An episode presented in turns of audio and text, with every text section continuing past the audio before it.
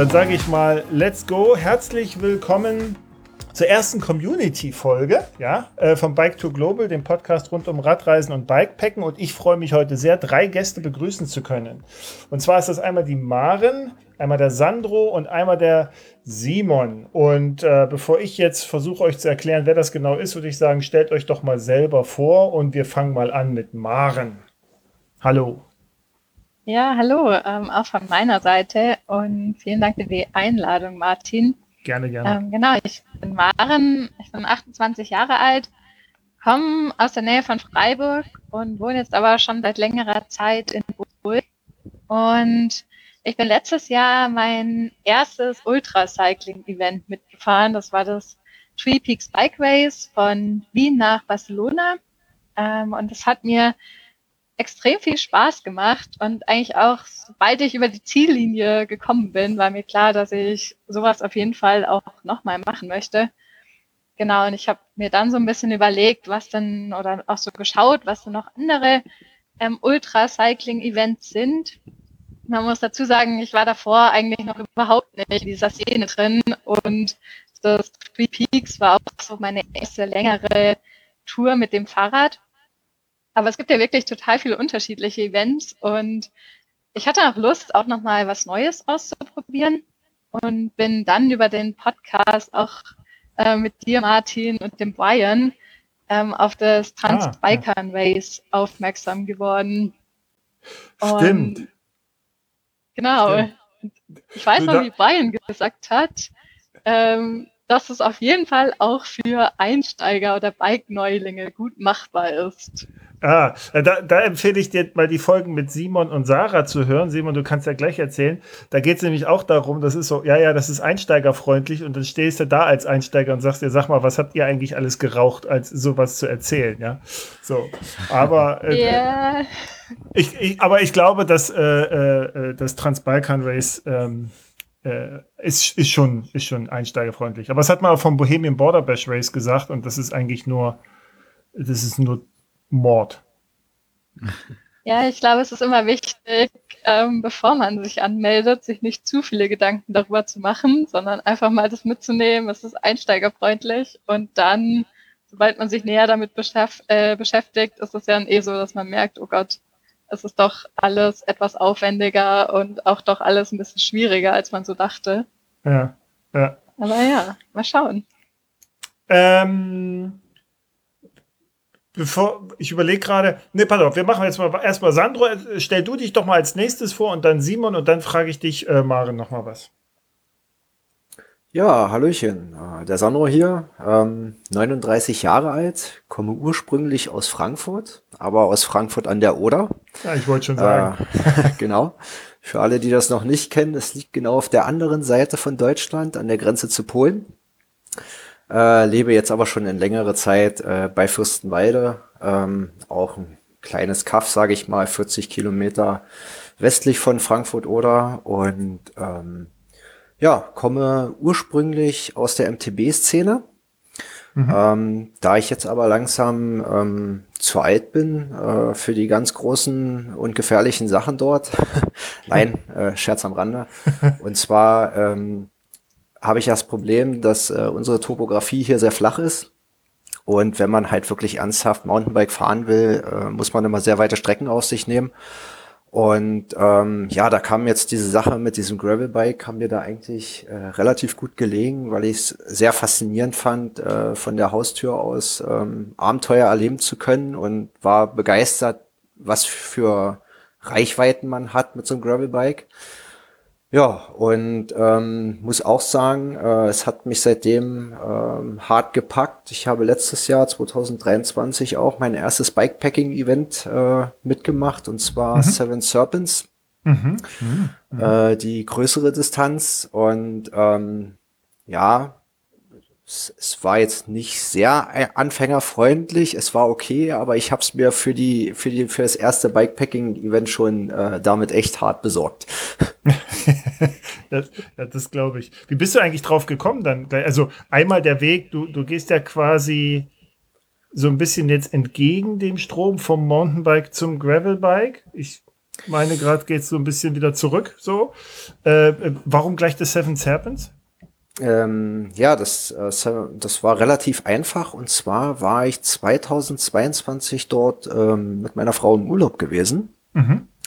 Und die Gegend hat mir sehr gut gefallen. Und das war zu der Zeit, wo ich dann, sag ich mal, hart gepackt war von dem ganzen Thema. Ähm, mhm. Bin dann schon äh, einige Orbits gefahren und so weiter und war auch ähm, bei dem Orbit Festival im Schlaubetal gewesen mhm. und war total begeistert von der Szene. Ja, und wie gesagt, ich war da im Urlaub und war so am Recherchieren und gucken und ähm, hab dann ähm, zum einen ist mir aufgefallen, dass, dass man dort auch in, in Kroatien, Istrien sehr Fahrradbegeistert ist. Ähm, ist so, dass das Istria 400 dann gleich ins Auge mhm. gefallen, was da mit großen Plakaten ausgeschildert war. Ja, und irgendwie flatterte mir denn, ich, ich weiß gar nicht mehr genau, wo ich es gesehen hatte, Seven Serpents, ähm, ja, über den Bildschirm und dachte, mhm. boah, geil. Ähm, ich war auch exakt dort gewesen, wo ein Teil der Route langführte und dachte so, ja, das, das klingt äh, ganz vernünftig. Der Untergrund, also die Gegebenheiten dort waren mir halt vertraut. Ich kann mit technischem Gelände gut umgehen. Ja, und dann habe ich, äh, hab ich mich da angemeldet und dann äh, ging es auch schon los. Ah, okay. Ja, gut, also Warum nicht, ne? Simon, da kommen wir doch mal zu dir. Du bist ja, du warst ja schon mal Gast hier im Podcast, da haben wir uns über ja. Ausrüstung unterhalten. Und da oh, hast du ja schon so leicht angedeutet, dass du gern damals so, ich fahre doch gerne Fahrrad. So, und jetzt hat's dich voll erwischt. Du bist im Trainingsfieber. Ich sehe dich hier auf Strava rechts und links. Du bist in Vorbereitung. Erzähl mal kurz mhm. was zu dir und, und deiner, deiner neuen Leiden, neuen alten Leidenschaft.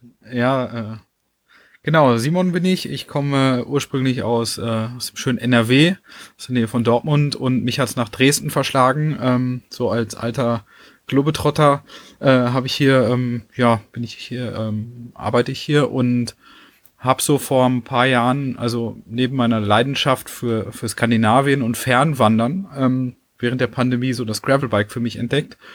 Ähm, habe viel Zeit zu Hause verbracht und was macht man da gerne? Äh, Fahrradfahren eine alte Leidenschaft von mir, die ich so ja bis ja, Anfang 20 verfolgt habe und auch schon längere Touren gemacht habe und habe das so ein bisschen wiederentdeckt, ähm, habe mir ein Gravelbike besorgt, als es die noch dann während der Pandemie oder vor der Pandemie noch gab ähm, und habe dann die Gegend rund um Dresden unsicher gemacht und es hat mir wahnsinnig viel Freude gemacht, ähm, damit hier durch die Gegend zu flitzen, Richtung Sächsische Schweiz, die Lausitz hoch und runter und habe dann angefangen, ja, so ein bisschen das Bikepacking wieder für mich zu entdecken oder für mich zu entdecken.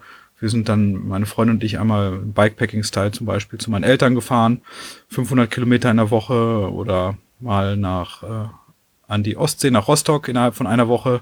Und das hat echt viel Spaß gemacht, so dass ich dann irgendwann mich wiedergefunden habe über einem lokalen äh, Fahrradhersteller und äh, mir ein neues Gravelbike, also bestellt habe und in dem Zuge, ja, ist die Leidenschaft auch viel, viel, ähm, ja, mehr Übergekocht ist sie. Übergekocht, Übergekocht, ja, es ist ein wenig eskaliert, wie das manchmal so ist. Und es hat einfach viel Freude gemacht, so diesen Fernwanderstyle aufs Fahrrad auch so zu übertragen. Ähm, und da ich auch so einige Leute aus der Fahrradszene kenne, schon auch seit vielen, vielen Jahren, so wie zum Beispiel dich, Martin, oder ähm, die Leona, die ich auch mhm. schon seit vielen Jahren kenne, die Leona Kringe, und den Folge so, habe ich dann auch schon so geguckt, was so Events angeht. Ich bin jetzt kein großer Event-Fan oder Ausfahrten-Fan, sondern ich mache gerne auch so mein eigenes Ding. Aber als großer Skandinavien-Fan rückte auf einmal so Sachen wie das Bright Midnight in äh, Norwegen in den, in den Fokus. Eine Gravel-Ausfahrt in, in Norwegen über gut 1000 Kilometer und ich glaube 1600 Höhenmeter, äh, 16.000 Höhenmeter, Entschuldigung. Und das war so genau mein Ding, wo ich gedacht habe, okay, wenn ich mal so ein bisschen meine Grenzen austesten wollen würde, dann im Norden. Also mich zieht's immer in den Norden und ähm, ja, dann habe ich mich damit näher beschäftigt, mal ein paar Leute gefragt, mit, die da mitgefahren sind. Und dann dachte ich mir so, ja, vielleicht könnte ich das ja auch schaffen. Und ähm, jetzt habe ich hier einen Trainingsplan, äh, brüte über Ausrüstung und ähm, habe mich angemeldet für das Bright Midnight dieses Jahr, was natürlich dann nochmal 5000 Höhenmeter drauflegt in dieser Saison und nochmal, ich glaube, 100 Kilometer mehr. Aber ich bin in freudiger Erwartung und äh, freue mich darauf, ähm, ja, dass es dann irgendwann tatsächlich vielleicht losgeht. Ja, cool. Also Maren und ich, wir würden sagen, mach dir keinen Kopf, das äh, es soll einsteigerfreundlich sein. Ähm, ja, genau. Das, das Bright Midnight. Ähm, bevor wir, äh, Maren, bevor wir äh, zu dir kommen und über deine Themen quatschen, wollte ich jetzt mal kurz so unserem Plan, den wir, äh, ja, den ich quasi vorher äh, beschlossen habe und euch mitgeteilt habe und jetzt mal allen anderen auch erzählen will. Also wir haben gedacht, äh, das ist ja jetzt so eine Art Kaffeeklatsch-Runde, Community. Wir haben alle Themen mitgebracht, also ihr habt alle Themen mitgebracht. Ich, ich, ich höre da interessiert zu und, und frage euch dann quasi aus. Und ich würde jetzt mit Maren starten, dann reden wir da äh, ein bisschen intensiver. Dann kommen wir zu dir, Sandro, und dann kommen wir zu dir, Simon. Ist das okay für euch alle? Ja. Und, und ähm, hängt euch rein. Ne? Also es ist jetzt äh, kein, ähm, äh, kein Frontalunterricht sozusagen, sondern wenn ihr Fragen oder Hinweise oder irgendetwas habt, gerne mit rein. Das darf gerne eine schöne Diskussion werden.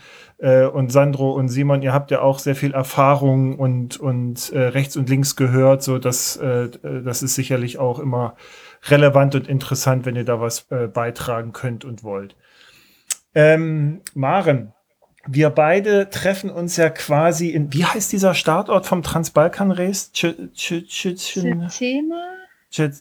Ja, Triest. Triest klingt gut. Triest ist quasi wie Berlin, wenn man in Tschetschenia wohnt, was Cottbus wäre. so. Vermutlich genauso. genau. Ich habe ähm, du hattest ja erzählt, du bist das Three Peaks, äh, Three Peaks Bike Race gefahren. Wie war aber dein Weg dahin? Weil das ist ja schon ein Ding, ja, so. War das auch mit teilweise Strecke selber plan? Ja, genau. Also man hatte drei Checkpoints vorgegeben und die Strecke dazwischen musste man selber planen, genau. Okay. Und wie, also wie hast du dich dahin entwickelt? Hast du dich so wie Sandro quasi irgendwann gesagt, gut, das jetzt, das klappt jetzt gerade jetzt nicht mehr mit dem Mountainbike so sehr. Ich finde das mit dem Gravelbike toll und dann fahre ich gleich so ein Ding wie Seven Serpents. Oder äh, war das bei dir ein, ein längerer Weg oder ein absehbarer Weg? Ähm, ja, bei mir war das eigentlich auch wie bei Sandro, aber ich komme nicht vom Radfahren, sondern eher vom Laufen. Also ich hm. bin ja schon eigentlich seit der Schulzeit immer sehr viel ähm, unterwegs gewesen, bin auch zum Teil Halbmarathon ähm, Distanzen eben häufiger gelaufen und habe dann auch mit Trailrunning angefangen. Und Fahrradfahren habe ich eigentlich immer eher gemacht, wenn ich einfach zur Arbeit fahren musste oder zur Uni.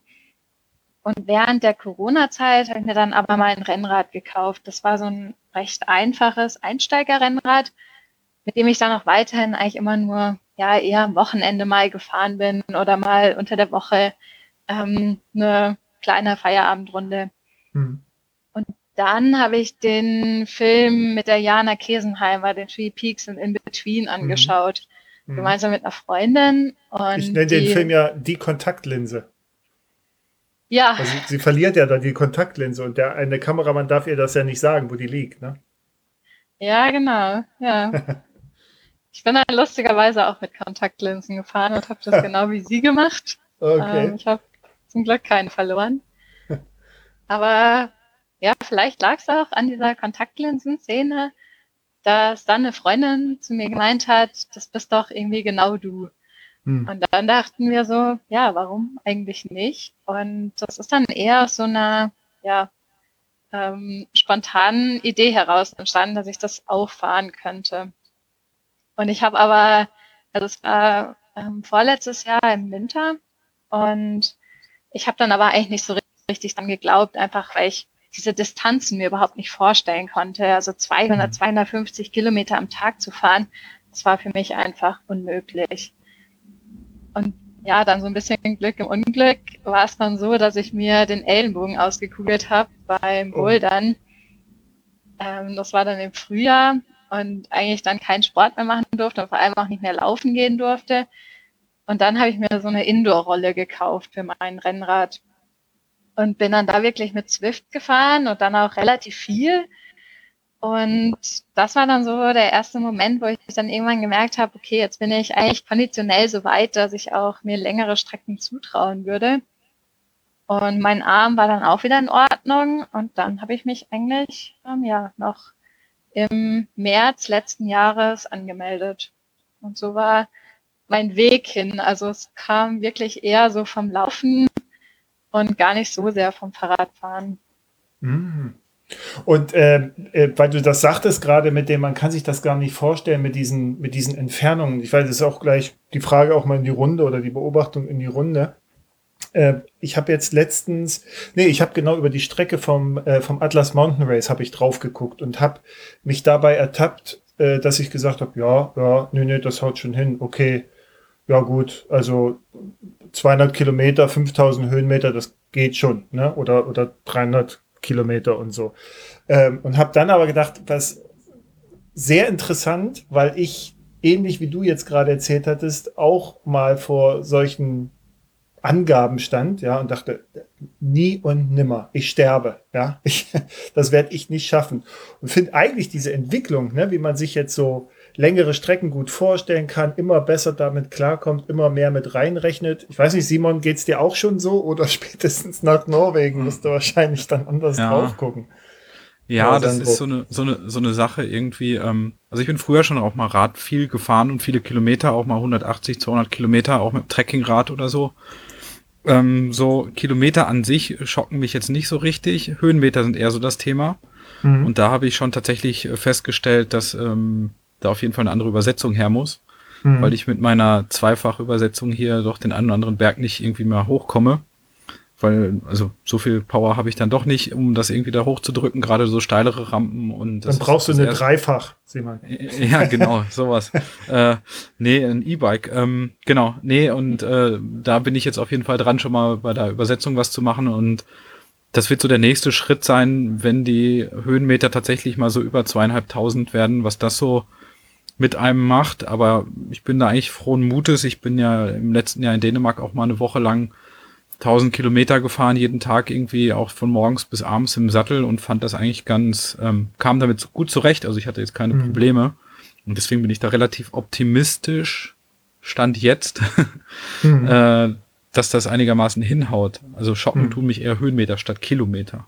Hm. Sandro, warst du, warst du Marathon äh, Cross Country oder warst du aus einer anderen Ecke vom Mountainbike? Äh, nein, also äh, ich komme wirklich äh, aus der Hardcore-Fraktion äh, Enduro und Downhill äh, fahre okay. ich immer noch. Ja. Also und äh, bis vor ein paar Jahren ging es bei mir nur bergab und berghoch nur mit dem Lift. Ja, ich wollte sagen. ähm, aber ja, also das mit den Kilometern und, und das Verhältnis, was man dazu äh, im Laufe der Zeit entwickelt, ist, ist, ist wirklich interessant. Ich kann mich noch genauer erinnern, das ist gar nicht so lange her, das war 2017 oder 18. Da bin ich mit einem guten Freund von mir, den Stoneman Miriquidi, gefahren. Ich mhm. weiß nicht, ob das vielleicht ein Begriff ist. Ja. ja. Das ist auch im Erzgebirge.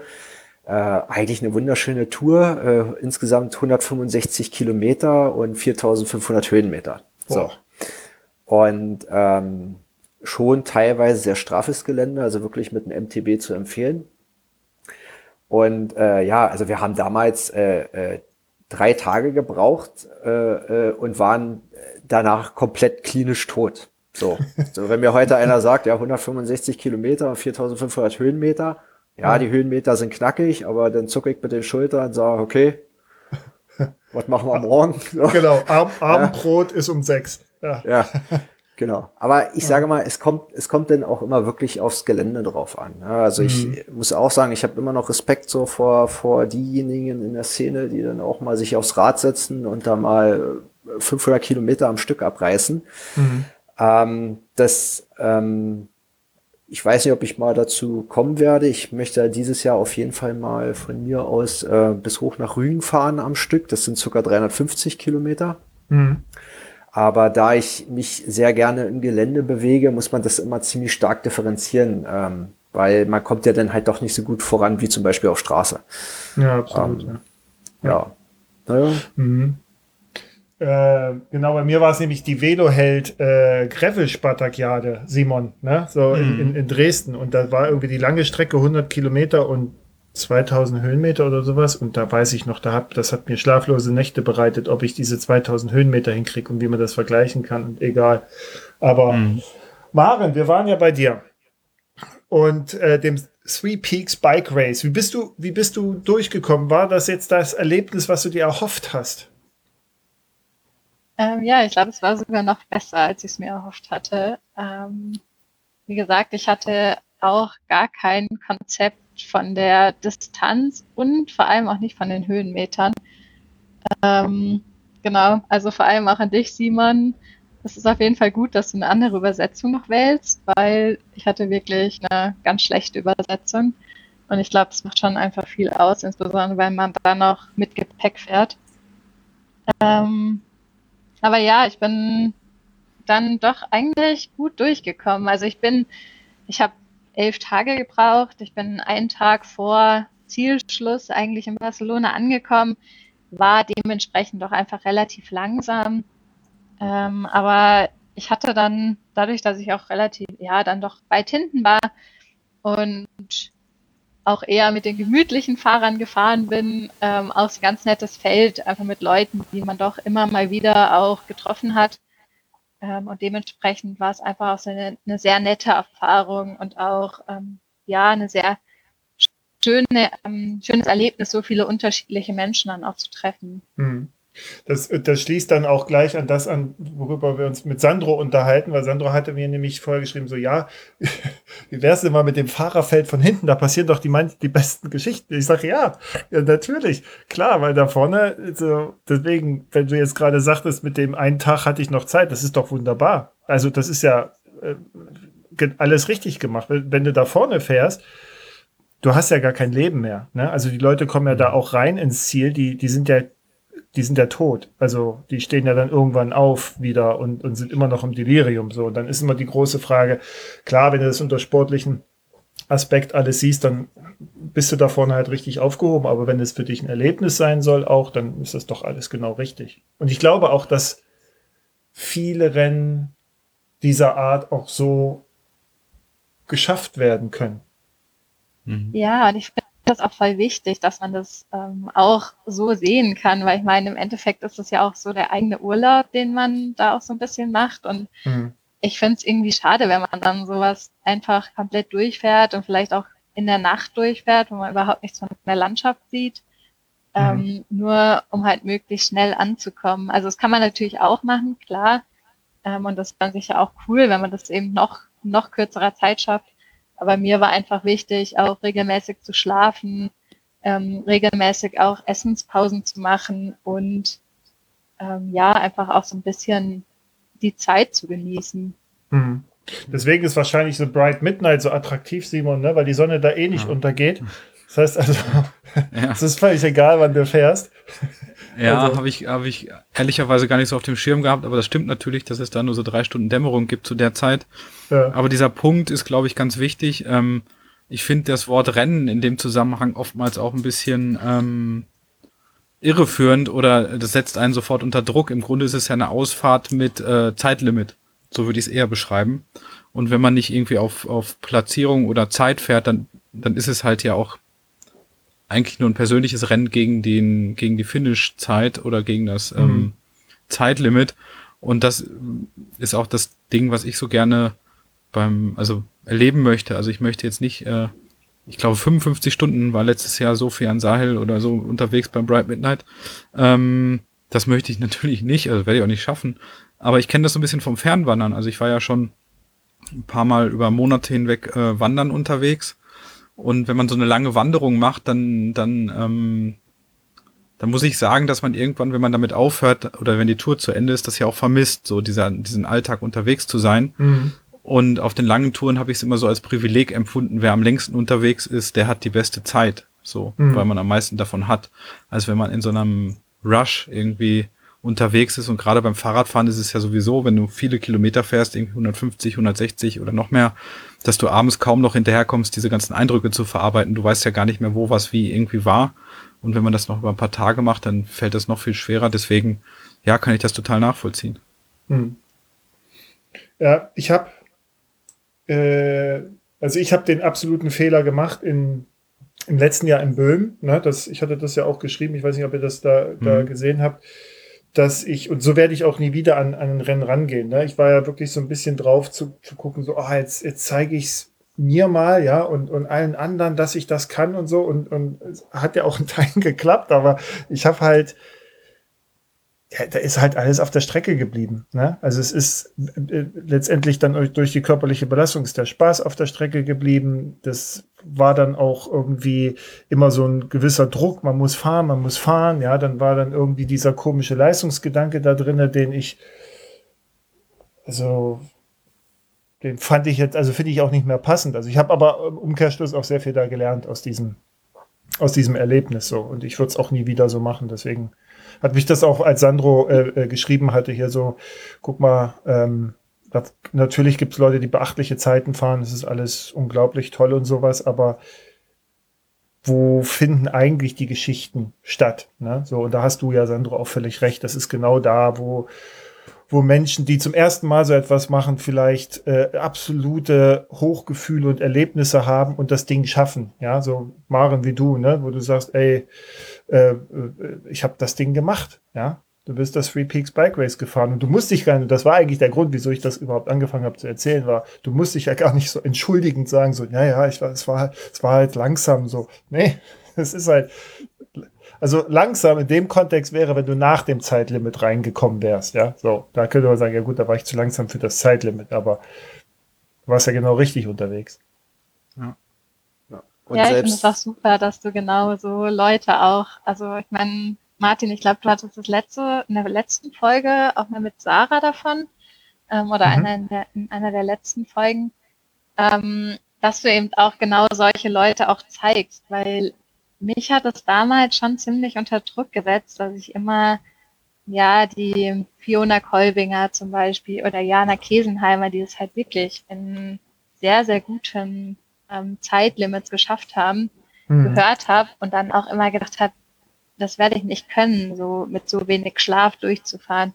Und ich glaube, es ist total wichtig zu sehen, dass man es eben auch anders fahren kann, auch deutlich langsamer, um dann halt auch einfach ähm, ja mehr Erlebnis zu haben und mehr auch mitzubekommen und dass es dann eben auch gerade für Anfänger vielleicht doch besser geeignet ist. Hm. Ja, auf jeden Fall, ja. Und ja, also ich sehe vor allen Dingen äh, äh, die Geschichten der Menschen, die ganz vorne sind. Also ich finde das interessant unter einem sportlichen Aspekt, ne? aber es ist halt, es ist nichts, wo, was ich je erreichen werde oder möchte. Ne? So. Ähm, jetzt gerade, jetzt geht ja wieder los, in ein paar Tagen startet ja das Atlas Mountain Race, ne? Und jetzt gibt's ja schon so Fotos wieder von Leuten, die ihre Fahrräder so zeigen, mit was sie da losfahren. Und manchmal muss man echt gucken, sind da Taschen dran oder, ja. oder, oder hat er einfach nur eine Zahnbürste dabei? So? Also ich liebe das ja, ne? weil das ist ja auch psychologische Kriegsführung, wenn du es so siehst. Ja? Also, du machst ein Foto von deinem Fahrrad, denkst so eine Tasche dran, sagst, ey, das ist es. Ne? Und die mhm. Leute rasten aus. Was kann was, wo hast du das? So kann da wohl nicht wahr sein und so. Das finde ich immer sehr, sehr, sehr schön. Aber am Ende des Tages ist, glaube ich, echt etwas so Individuelles wie das, was wir machen, gibt's glaube ich, selten. Ja, so, wo, wo, wo es tatsächlich nur nach, danach geht, wie du unterwegs bist und, und was du magst und kannst und willst. So. Ja, und es ist total schwer herauszufinden für sich persönlich. Ne? Also wenn du das erste Mal mhm. an so einer Startlinie stehst und wirst von irgendwelchen 10.000 Euro Fahrrädern und Leuten. Hey, jetzt nicht persönlich haben, werden, Simon. die äh, die Waden haben, als würden sie die Tour de France mitfahren können. Das ist Danke. schon einschüchternd. Ähm, die bei der Tour de France haben ja keine Waden. Das ist ja, ja das eben stimmt. das Ding. Das, das stimmt, die haben nur Oberschenkel. Ja. Ähm, und das finde ich dann, aber für mich war zum Beispiel so ein Erlebnis letztes Jahr eine Gravel-Ausfahrt hier vor der, vor der Haustür in Görlitz, ähm, wo es eine 160 Kilometer oder 130 Kilometer Runde gab und es waren irgendwie, weiß nicht, 50 Leute am Start. Und irgendwann war ich irgendwie nur noch mit drei Leuten am Start und bin die lange Runde gefahren. Alle anderen waren irgendwie vom Regen geschockt und von allem anderen. Und das hat mir dann schon auch gezeigt, dass man äh, sich am Anfang nicht so einschüchtern lassen soll von so einer ähm, Meute mit äh, ja total austrainiert, ausdefiniert und dann auch noch mit äh, Ausrüstung hochgezüchtet. Äh, am Ende ist es halt Durchhaltewille, viel passiert im Kopf und ähm, ich sag mal so in der ähm, sportlichen Klasse, wo ich mich bewege, ähm, ich glaube, in meiner Gewichtsklasse könnte ich schon Erster werden. ja, aber das ist, also gerade so Ausrüstung und Fahrräder, jetzt mal von so ein paar, sagen wir mal, notwendigen Sachen abgesehen, ich bezeichne das sehr gerne und da bin ich absolut schuldig, ja, also als Ersatzhandlung. Also ich, wenn ich mich so dran erinnere an, an so Vorbereitungen auf manche Sachen, hatte ich so viel Respekt auch davor, dass ich eben gesagt habe, ja gut, dann, aber ich habe ja ein so gutes Fahrrad oder ich habe jetzt noch diese Tasche, die noch zwei Gramm leichter ist, dann, weißt du so, das ist natürlich bei, bei klarem Verstand völliger Blödsinn. Äh, aber das hilft oder hat mir damals halt so geholfen. Ne? So, also ich glaube, da hat jeder seine Tricks. Auf jeden ähm, Fall. Und, und ja. ähm, wenn, wenn ich da kurz einhaken darf, ähm, ich bin eigentlich auch eher so, ähm, dass ich dann hinterher, wenn ich sowas fahre oder mich anmelde oder draußen unterwegs bin, niemals irgendwie versagen, oder versagen ist das falsche Wort, aber ähm, dass ich eine Tour nicht schaffe oder wie auch immer, oder der nicht gewachsen bin, auf mein Material schieben kann oder muss. Ne? Also egal, ob ich wandern unterwegs bin, eine Skitour in Skandinavien mache oder mit dem Gravelbike und Bikepacking unterwegs bin, wenn ich eine Tour nicht schaffe, dann liegt es meistens nicht oder zu 99,9 Prozent nicht an der Ausrüstung. Und deswegen bin ich ja. da genauso schuldig im Sinne der Anklage. Äh, äh, stimmt schon. Ähm, Maren, wenn du jetzt dich aufs Trans-Balkan Race vorbereitest, wie, wie kam dieser Schritt vom eher straßenlastigen Three Peaks Bike Race hin jetzt zu dem, mal sehen, was uns da erwartet, eher Mountainbike Tour? Ähm, ja, ich glaube, der Hintergrund war so ein bisschen, dass ich auch eigentlich irgendwann mal das Silkwood Mountain Race fahren möchte. Mhm. Und ähm, ja, das bist du ja auch schon gefahren. Und ich habe dann mir überlegt, oder ja, habe dann überlegt, soll ich das als erstes fahren? Aber es war mir dann doch einfach ein bisschen zu krass, gerade mit der Höhe.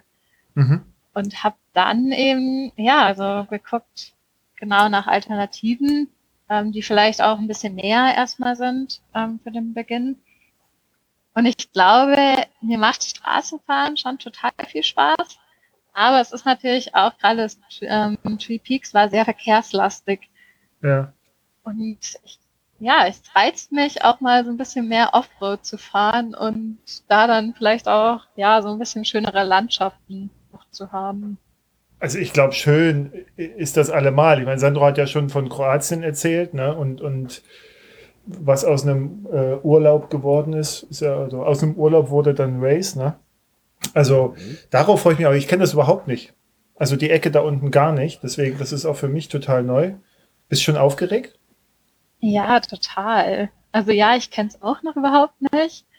Und ich glaube, es ist auch schon sehr weit außerhalb von meiner Komfortzone. Also gerade was dann irgendwie Bären und Hunde angeht. Ja. Ähm, Vier Monate ja, nur noch. Denk, so, ja. um und bei. Hast du denn schon ein Fahrrad? Nein, noch nicht. ähm, ja, da ist es da vielleicht ganz gut, ähm, Simon, was du auch gesagt hattest mit den teuren Rädern. Ich habe ja gedacht, ich kann mich dem entwehren oder ähm, habe gedacht, ich kaufe mir einfach ein günstiges Fahrrad, auch weil ich noch gar nicht weiß, ob ich auch weiterhin ähm, Offroad fahren möchte. Hab mir dann auch äh, ja ein Radern-Bike bestellt, mhm. ähm, das Jealous AL, also Aluminium. Und habe dann aber doch gemerkt, dass mir es einfach nicht von der Disposition her passt und dass ich doch auch lieber ein Carbon-Fahrrad möchte. Vielleicht ist es auch mhm. ein bisschen eine Ersatzhandlung, was du auch gesagt hast, Martin. Gewicht. Ähm. Aber genau, jetzt bin ich so ein bisschen am überlegen, das Canyon Exceed steht jetzt in der näheren Auswahl oder das Rose PDQ. Ja. Genau, aber das werde ich jetzt dann hoffentlich noch in den nächsten Tagen final dann entscheiden, weil ich glaube, so langsam sollte man auch anfangen, mit dem Mountainbike ein bisschen zu trainieren. Ja. Na, die beiden hatte ich ja auch so auf dem Zettel und dann habe ich was ganz anderes gemacht. Aber ähm, da, da liegst du auf jeden Fall richtig. Also hat ja auch äh, die, die Luisa äh, äh, fährt das, oder ja doch, Luisa äh, fährt das ja auch, die das äh, Atlas Mountain Race letztes Jahr als Frau gewonnen hat. War das letztes Jahr? Weiß ich gar nicht. Ja, ich glaube, es war letztes Jahr. Ja. Ähm, und die ist da wohl ganz angetan von. Und, und du baust äh, jetzt selber eins auf? Ich baue mir ja, ich versuche es. Also, wenn nicht dauernd Sachen kaputt gehen würden hier. Ich, ich reg mich am Ende jetzt auf. Ich hätte ja gesagt, ich reg mich am Anfang, aber ich reg mich jetzt am Ende auf. Ähm, erinnert mich dran, dass ich mich noch aufregen wollte. Und ähm, nee, und auch ähm, der Raphael Albrecht, der fährt auch äh, mit äh, das äh, Transbalkan Race. Der war mich hier besuchen in, in Hamburg äh, im Anfang Januar. Dann hat man gequatscht und dann äh, er fährt das auch. Äh, dann, also da, da sehen wir ihn quasi auch. Und der Brian, der fährt das auch nochmal. Der ist ja jetzt schon das zweite Mal dann quasi unterwegs. Und ja, ich bin ähnlich, ähnlich gespannt wie du. Ja, ich finde es cool, dass es eine feste Strecke ist. Also Mhm. eine fest geplante und man das nicht selber machen muss. Ja, Und Ja. ich glaube, ja, die Strecke wurde jetzt auch schon total viel gelobt. Also ich glaube, es wird auf jeden Fall schön. Sie, also sie haben sich ja so ein bisschen am Anfang, glaube ich, die erste Ausgabe vom Transbalkan Race, die haben sich so sehr, vielleicht war es auch nur meine Wahrnehmung, aber sehr immer so mit dem, mit dem Silk Road messen wollen. Ne? Also da war ja dann irgendwie auch so Zitate von demjenigen, der das gewonnen hat, glaube ich. Ich weiß nicht mehr, wer das war, der sagte, ja, äh, es ist absolut vergleichbar mit dem Silk Road Mountain Race so. Und das war, äh, da habe ich mir so gedacht, naja, ob das jetzt die richtige Richtung einer Diskussion ist, ja, ob man, also muss man jetzt immer härter, immer höher, immer weiter, so weit, also soll ja auch Spaß machen, so in erster Linie. Und mittlerweile haben sie es, glaube ich, ähm, so gebaut auch, dass das, dass das gar nicht mehr darum geht, sich da ähm, äh, permanent äh, äh, zu verausgaben, sondern einfach eine gute Zeit haben, ja. Und, und ehrlicherweise ist das auch, was den Zeitrahmen angeht. Ich glaube, es sind fast zehn Tage, ne? So für Ja, genau. 1300 noch was so. Das ist völlig in Ordnung. Das finde ich richtig gut. Das ist sehr entspannt. Also, also in, Ja, in ich plane auch Anführungszeichen. wieder. ich plane auch wieder damit, ähm, höchstens im Zeitlimit anzukommen. Oder Ja. ja. Also, Nee, mein Flugzeug geht am 9. schon wieder äh, äh, zurück. Also ich fahre mit dem Zug hin und fliege zurück. Und deswegen muss ich ein bisschen zügiger fahren. Habe ich einen Tag weniger sozusagen. Aber das wird schon passen. Dann kannst Mal du schon mal die Beeren auf meine Ankunft vorbereiten. Die, ach, die kommen da nicht. Keine Sorge. Also wenn da, ein Bär, also wenn du einen Bären siehst, ja, so, oder einer, ein Bär dich sieht, dann, dann sprechen wir im Podcast nochmal drüber. Äh, Vorsicht. Was ist los? Vorsicht. Sandro? Hast du Bärenbegegnung gehabt? Ähm, also, ja, tatsächlich. Ähm, wir sind am zweiten Tag beim Ser äh, Seven Serpents Mhm. äh, durch ein riesengroßes Naturschutzgebiet gefahren. Wunderschön. Und ich habe mich zuvor noch mit einem Österreicher unterhalten, äh, als wir an dem malerischen Schloss Schneeberg kurz Rast hielten. Und äh, er fragte mich so, und machst du dir Gedanken wegen Bären? Und da sagte ich so zu ihm, ach naja, ich weiß, dass es hier Bären gibt und ich werde auch in diesem Naturschutzgebiet mit Sicherheit nicht übernachten. Ähm, aber ey, die Wahrscheinlichkeit, dass wir hier einen Bären sehen, also da, da können wir auch Lotto spielen, ne? Mhm. So. Was passiert? Ähm, ich fahre durch dieses Naturschutzgebiet, äh, wunderschön, also eine wunderschöne Schotterstraße, man konnte es richtig gut laufen lassen. Und ich komme um so eine langgezogene Linkskurve und ihr wisst ja, wie es so ist. Bei so einem Event ähm, hat man ja so Gedanken und ist ja ein bisschen Mhm. dulli im Kopf. Und ich denke mir gerade so, warum bewegt sich dieser große braune Felsen von links nach rechts über meinen Weg? Und mir ist tatsächlich, ich sage mal, es waren circa 60 Meter, ein ausgewachsener Braunbär über den Weg gelaufen. Oh. Und der hat sich zum Glück genauso erschrocken, wie ich mich erschrocken hatte. Mhm. Also ich habe dann erstmal den, die Bremse gezogen, so dass gleich das Hinterrad blockiert hat und dieses schlitternde Geräusch, äh, das hat den Bären dann zum Glück auch so aus der Fassung gebracht, äh, dass der dann gleich rechts weiter den Hang hoch ist. Und dann Okay. konnte ich, konnte ich so beobachten, wie er so den Hang hochläuft und dachte mir jetzt, also mit dieser Geschwindigkeit brauchst du dir nicht einbilden, dass du diesem Tier in irgendeiner Art und Weise davonfährst. Ja. Also das war schon, und die Begegnung an sich war interessant. Interessanter war aber erst die Zeit danach, weil ich hatte dann bestimmt noch 100 Kilometer Mutterseelen allein in diesem Naturschutzgebiet vor mir. Hm. Und du fährst, du schwankst zwischen, oh, ist das schön hier, krass, ich habe einen Bären gesehen und hoppla, hier gibt's weder Mobilfunkempfang noch Internetempfang. Hm. Und das macht interessante Sachen mit einem im Kopf. Also Sandro, dann, dann ist es jetzt entschieden, dann fährt Maren vor. Und ich werde die ganze Zeit singen. genau. Ah ja, okay. Ähm, jetzt weiß ich gar nicht, äh, äh, gibt es da eigentlich, ich weiß, bei der Tour de White wird ja, wird ja unter anderem auch immer gesagt, okay, ihr müsst Bärenspray mitnehmen. Ne? Das ist ja auch teilweise Voraussetzung. Das ist ja, glaube ich, da nicht so der Fall, ne? weil wie du schon sagst, Sandro, da ja wohl die, das Erschrecken beiderseitig funktioniert. Oder gibt es da Fälle? Also wir hatten, na, wir hatten, ähm, das war, als wir denn angekommen sind, ähm, war das, glaube ich, ein Thema unter den Fahrern. Und zwar äh, endet der Seven Serpents in Trieste in Italien. Mhm. Und dort ist tatsächlich äh, ein Jogger äh, von einem Bären angefallen worden, von einem braunen Bären.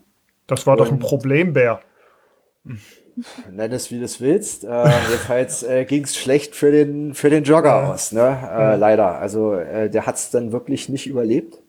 Ja, Mist. Und ähm, also es war jetzt natürlich nicht direkt in Triest. Also äh, jeder Bär tut sich selber einen Gefallen, wenn er da keinen Fuß reinsetzt. Mhm. Aber äh, das war dann, also nachdem man dann angekommen ist und man selber diese Bärenbegegnung hatte und davon gehört hatte und dachte man, uh. Aber was ich sehr interessant fand, war dann so, was, auch dieses Thema mit diesem Singen. Ne? Mhm. Man sagte halt, es gibt nichts Schlimmeres, als einen Bären zu überraschen. Ja. Wenn der dich schon von Weitem kommen hört, denn ist, also dann, dann hält der sich auch lieber bedeckt. Er, er wird nie zu einem Frontalangriff angehen. Aber wenn mhm. er sich erschreckt, weil man plötzlich um eine Kurve geschossen kommt oder weiß der Geier oder ja, wenn der sich vor dir aufstellt, da brauchst du über nichts mehr nachdenken. Ne? Mhm. Also, ja, und deswegen, ich, ich glaube, ich finde das auch cool. Wir haben äh, aus dem MTB-Bereich äh, so eine so eine genannte Trail Bell, also so eine mhm. so eine Mini Kuhglocke, so eine Kuhglocke, genau, die du an Lenker machst und die kannst du auch mit einem kleinen Magnet arretieren. Ah. Aber wenn du die offen lässt quasi, ist die die ganze Zeit so am Bimmeln. Das sollte ursprünglich mal so Wanderer äh, äh, auch äh, auf dich aufmerksam machen, wenn du mit Das notiere ich mir. Die heißt doch Swiss Cowbell oder so, ne? Ah, die gibt's mittlerweile von, von allen möglichen, also, also von Swiss und, und, mhm. und eigentlich der Ursprungsname Trailbell, genau. Ich weiß gar nicht, wer der ursprüngliche Hersteller ist. Das ist ziemlich cool. Wie gesagt, die bimmelt so die ganze Zeit, so leicht vor sich hin. Und wenn es dir auf den Sack geht, dann kannst du die mhm. auch äh, mit dem Magnet arretieren und dann ist er ruhig. Und schon wieder was zu bestellen. Ich glaube, das ist aber eine, eine Adaption der Fahrradindustrie, denn äh, das gibt es schon seit langem im Wanderbereich auch. Das nennt sich da einfach Bärenglocke. Gibt's überall für 3,50 Euro. Ähm, kann man sich an den Rucksack hängen für so PCT-Wanderer oder so. Mhm. Also da gibt's das auch. Krass, mhm. wieder was dazu gelernt. Aber, siehst du. Aber siehst du, ne, bei uns im MTB-Bereich äh, äh, sollte uns das vor Wanderer schützen, ja, den allgemeinen äh, Oder umgekehrt. Wanderer, ja, der immer über die Mountainbiker schimpft. genau, und äh, aus dem Wanderbereich schon länger bekannt. Ja, ja. So lernt ja. man was. Aber in Deutschland braucht man das ja auch beim Radfahren oder Mountainbiken nicht, weil da muss man ja eh äh, Wege über wie viel Meter fahren? Äh, da hat man ja Platz genug, weiß ich nicht, drei Meter, fünf Meter. Naja, das nicht. war, das, das ist diese Zwei-Meter-Regel in Baden-Württemberg. Genau. Hm. Ja, Horror. Also, naja. Hm. Bald gar nicht mehr Wald, ne? Habe ich jetzt genau. gelesen. Richtig. Na gut, aber das jetzt Bären. Wie konnte ich das nur? Warum haben wir dieses Thema angeschnitten? Jetzt ja, das frage ich mich auch gerade. Maren, du bist dran schuld. So, okay. Na gut, dann sehen wir uns. Und du hast ja gerade mitgekriegt, der Bär bei Triest ist ja quasi am Startort. Ja, so. Also, das ja, sind ja super. so 20, ja. 40 Kilometer nördlich von Triest. Also. Müssen wir immerhin nicht so viel leiden vor unserem Tod. Nee, nee, das stimmt. Ähm, ich reise übrigens ähm, mit dem, ich werde jetzt diesen Nightjet mal ausprobieren, diesen Zug, der fährt dann von Hamburg nach München und dann werde ich dort in den Zug nach Ljubljana steigen und dann von dort aus mit dem Fahrrad die 80 Kilometer runterfahren. Aber die 80 Kilometer haben auch schon wieder über 1000 Höhenmeter. Ähm, wo ich dann am, wo ich da, als ich das gesehen habe, ich dachte, oh, tausende, verdammt, ey, so. Aber dann den Rest des, des, des Renns, damit habe ich mich noch gar nicht weiter beschäftigt, aber dachte mir so, naja, es wird schon hinhauen irgendwie, da ist ja gar kein Problem. Aber den Tag vorher, da, da ärgert es mich natürlich, ähm, da nochmal sowas, sowas fahren zu müssen. Aber das ist so der Plan bislang. Vielleicht nehme ich auch einen Zug, das weiß ich noch nicht. Mal gucken. Aber das, ich will das, auch mit dem Zug anreisen. Also vielleicht treffen wir uns dann. Über Villach dann, ne? Oder wie heißt der Ort dann? Im Zug Villach? Ja, genau. Ja, Ja. genau. Ich fahre da am 30. 29. Ah, 29. ist, glaube ich, mein Ja. ja, das wollte ich auch machen. Und Genau. ähm, hast du einen Fahrradstellplatz oder nimmst du dein Fahrrad in eine Tasche? Nee, hab, ich habe ich hab einen Stellplatz. Und ich habe auch, weil ich natürlich ein umsichtiger Bahnbucher bin, habe ich zuerst die Strecke München-Ljubljana gebucht und habe gedacht, super. Und dann habe ich äh, Stunden später ich gedacht, irgendwas stört mich. Und dann habe ich festgestellt, ah, ich habe gar nicht äh, das Fahrrad mitgebucht. Und äh, habe dann nochmal gebucht und leider nicht den Zug morgens gekriegt, sondern der 14 Uhr oder sowas fährt und der ist dann 20 Uhr in Ljubljana oder sowas. Und dann überlege ich, ob ich dort halt penne und dann am nächsten Morgen gleich runterfahre. Und dann ist ja schon 16 Uhr, geht ja schon äh, äh, äh, Fahrerbriefing, Zeug abgeben und dann geht's ja schon los am nächsten Tag. ich finde es total spannend, Martin, dass du sagst, irgendwie 80 Kilometer und 1000 Höhenmeter, das schockt dich. Ja, Ist das irgendwie, weil, weil du Das im Norden nervt mich, wohnst ja. und, und auf, auf, auf deinen Trainingsrunden vielleicht gar nicht so viel Höhenmeter machst oder so? Nee, nee, die mache ich schon. Ich habe ja, also man denkt ja immer so, und deswegen, wenn wir gleich Mhm. zu Sandro kommen, also äh, klar, das ist ja hier äh, in der Ecke immer ein bisschen flacher. Aber ich fahre zum Beispiel, wenn ich jetzt nicht Swift fahre, fahre ich runter an die Elbe und da gibt's die Hamburger Elbberge. Ja, genau. Und das sind immer so 15 Prozent Teile. So, und die fahre ich dann ehrlicherweise 10, 12 Mal hoch, wieder runter. So. Und äh, also es wundert dann manchmal die Leute, die dort wohnen halt, ne, wenn da immer, aber das kennen die jetzt schon, glaube ich. Das bin ich nicht der Einzige, der sowas macht. Und da kannst du dann relativ zügig deine 3, 4, 600 Höhenmeter reinkriegen, wenn du möchtest. Ne? Also die Belastung Ja. kriegst du da schon rein. Ja. Aber mit Höhenmetern habe ich das ist das, was wir am Anfang sagten. Ne? So, wenn je mehr Erfahrung man sammelt und je mehr man weiß, mit wie viel Kilometern und Höhenmetern man so gut klarkommt und, und ne, was du, Maren, beim äh, Three Peaks Bike Race und Sandro, wir unterhalten uns ja gleich über Seven Serpents, da wird es ja ähnlich sein, wenn man so aus so einer flachen Gegend kommt, denkt man ja auch erstmal, oh Gott, jetzt muss ich die Berge fahren, aber da hat man ja dann nach den ersten Erfahrungen ganz anderen Blick drauf. So mittlerweile, also diese, diese 80 Kilometer und 1000 Höhenmeter, die nerven mich nur, weil, weil ich weiß, dass ich da halt auch sehr viel Straße fahren muss. Da habe ich jetzt nicht so, ja, okay. so Bock drauf. So, ne? Aber dann beim, beim Race ist mir das wieder völlig wurscht. Das gehört ja dann zum Spiel dazu. Hm. Hm. Gut. Ja, gut, Maren, danke für das Bärenthema. Ich bin aber ganz ja, ja angucken. Aber jetzt, jetzt gucke ich mal nach so einer, so einer Glocke. Sandro, ähm, ich hatte es ja schon gesagt, du hattest, du hattest mir geschrieben, Mensch, das Fahrerfeld von hinten, das wäre doch ein gutes Thema, ähm, weil äh, ja oft stehen ja die Leute, die so eine, so eine Events äh, gewinnen im Vordergrund. Ne? Also Ulrich Bartholomäus oder äh, Diana Kesenheimer oder weiß ich also Leute, die da ganz vorne mitfahren.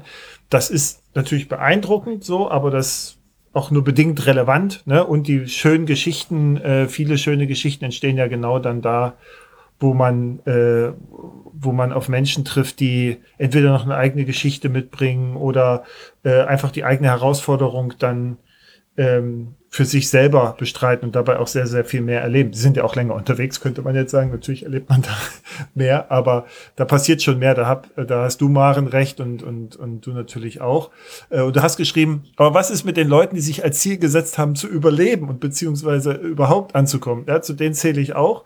Äh, Ich trainiere eigentlich nur, um schöner zu überleben, ja, äh, äh, entspannter zu überleben. Und deswegen freue ich mich jetzt über deine Seven Serpents Geschichten. Du hast ja schon gesagt, du bist da einfach, äh, hast das gut gefunden, hast gesagt, da fahre ich mit. Wie, wie hast du dich da eigentlich vorbereitet und wie war das mit Ausrüstung und allem drum und dran? Weil das war ja auch neu, neuer Einstieg in dieses Bikepacking, oder? Ähm, ja, also so ein, so ein bisschen. Ich hatte dann ähm, eigentlich, hm, ich weiß nicht, wie soll ich sagen? Ich glaube, ich habe den Fehler begangen, ähm, oder Fehler nicht. Ich habe mich am Anfang falsch vorbereitet. Ähm, äh, ich bin auf die glorreiche Idee gekommen, dachte, Mensch, ich bin ähm, handwerklich nicht ganz unbegabt. Es wäre doch total cool, wenn du an diesem Event mit deinem eigens gebauten Stahlrahmen teilnimmst. So. Sag nichts, sag nichts. Ähm, Das Problem ist, wir haben jetzt mittlerweile den 25. Januar 2024 und äh, der, der Stahlrahmen wartet immer noch auf seine Verendung. ähm, ja, und ja, ansonsten, wie bin ich da rangegangen? Ähm, ich habe, ich habe, ich bin eigentlich auch immer nur regelmäßig Rad gefahren, auch hier bei mir in meiner Hut, äh, wo hier die höchste Erhebung, sage und schreibe, 154 Meter ist. Mhm. Immerhin. Ähm, ja, wobei man sagen muss, es, es kommt darauf an, ne? wenn ich jetzt äh, die Touren oder, oder die Strecken clever kombiniere hier auf und rund um diesen, um diese Erhebung, die wir hier haben, äh, komme ich auch ohne Probleme auf meine 1000 Höhenmeter am Tag. Mhm. Ich muss halt nur ein bisschen weiter dafür fahren. Mhm.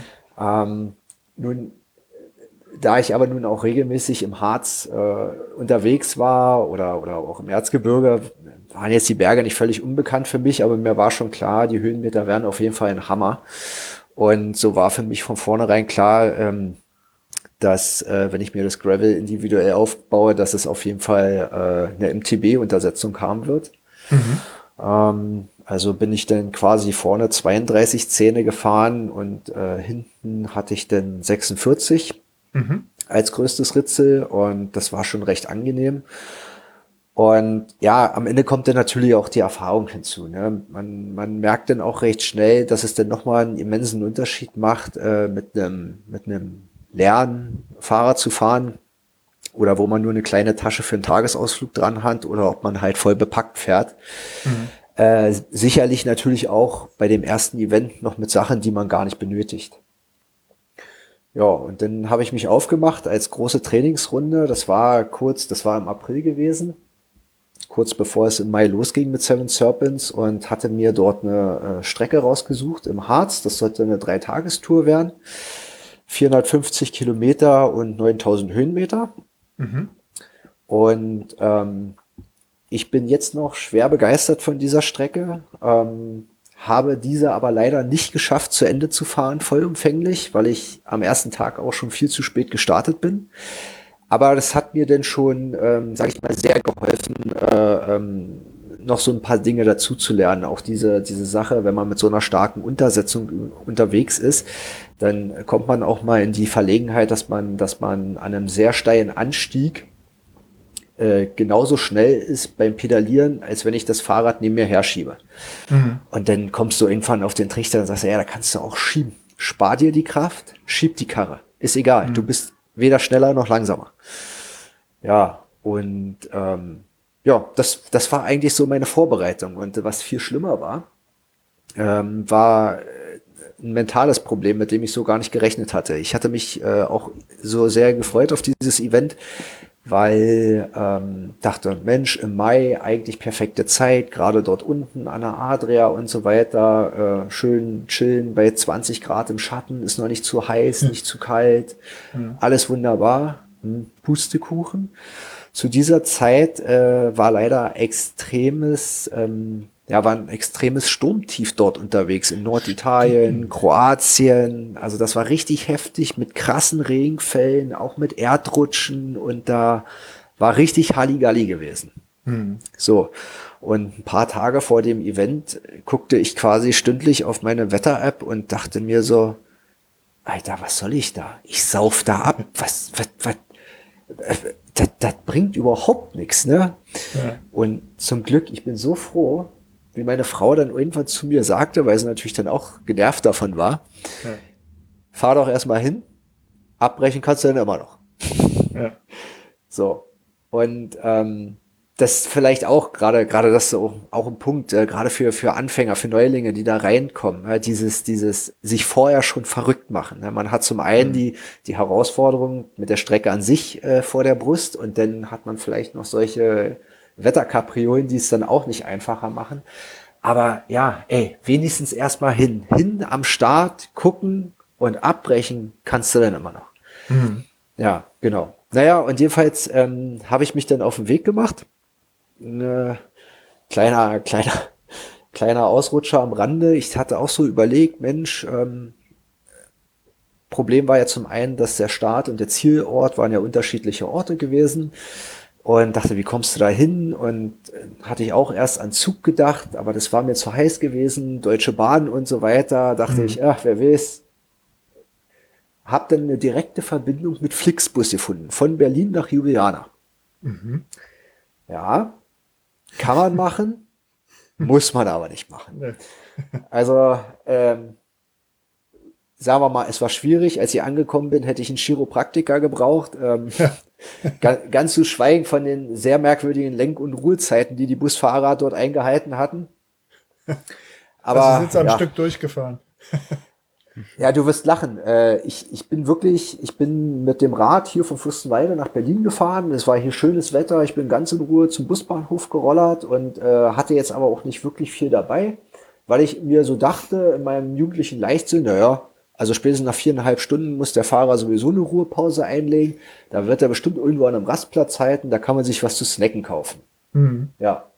Er hielt dann auch wirklich an dem Rastplatz an, den ich schon so per Google Maps ins Auge gefasst hatte und ähm, dachte, Mensch, wunderbar, das klappt, ja. Ja, der ist auf den Rastplatz raufgefahren, dann ist schnell sein Beifahrer ans Steuer gehüpft und dann sind die weitergefahren. So. Und ja, ja, dann habe ich mich halt äh, die Nacht durch äh, von meinen paar Powerriegeln ernährt, die ich noch äh, in der Tasche hatte. Und ähm, so habe ich dann die Fahrt überlebt, sage ich mal. Hoher Proteinspiegel am Ende der Tour. Ja, hoher Proteinspiegel, ja, genau, aber wenigstens nicht verhungert, ja. Ähm, nee, aber gut, ähm, nein, und dann, ähm, ja, wie gesagt, dann ist man dort auf einmal, ähm, steht dort am Start und es regnete wirklich in Strömen. Also beim besten Willen, ich habe sowas noch nie erlebt. Wir sind quasi den ersten Tag durchweg komplett im Regen gefahren. Und das ist schon, äh, das ist schon mental echt krass. Und ähm, lustigerweise, ähm, viele von euch werden es kennen, man steht am Start, es wird runtergezählt, ja, alle sind aufgeregt und ja, nur der Sandro, der stand ganz hinten und hat sich gewundert, warum er seinen Tracker nicht an Laufen kriegt. So. Weil der Sandro ist davon ausgegangen, wenn man beim Briefing seinen Tracker ausgehändigt bekommt, ist der vollgeladen. War er leider nicht. Ja.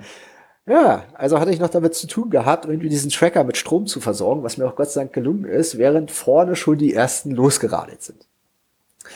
Ja, das war ähm, auch äh, sehr merkwürdiges Ereignis. Naja, und jedenfalls, äh, ja, wie soll ich sagen, ja, man hat sich dann auf den Gehweg gemacht und ähm, ist dann bei starkem Regen und starkem Wind, äh, haben wir uns dann dort durchs Gelände gekämpft, sage ich mal. Und dort waren auch wirklich sehr schöne Waldwege bei, die natürlich alle naturbelassenen Boden hatten. Aber wenn zwei Wochen lang stark regnet, dann ist von diesem naturbelassenen Boden nicht mehr sehr viel übrig, außer einer Moddergrube. Wie jetzt bei uns, ne?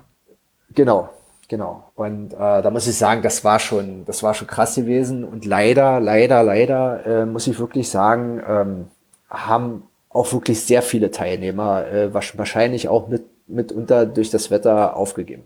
Mhm. Ja, aber nichtsdestotrotz, äh, irgendwann wurde es ja dann besser und ich hatte von Anfang an sowieso so geplant, ähm, ich ähm, wollte innerhalb des Zeitlimits halt auch gerne ankommen und äh, das Zeitlimit aber halt auch voll auskosten. Ich habe mir gedacht, wenn du es ein paar Stunden früher schaffst, wunderbar, kannst du dich freuen, aber das ist so meins. Hatte mir so errechnet, wie viel Kilometer ich am Tag fahren müsste und ähm, ja, habe ich nur gedacht, wenn du ein paar Kilometer mehr schaffst, ist gut. Für einen Tag, wo es mal nicht so gut läuft, so die üblichen Gedankenspiele.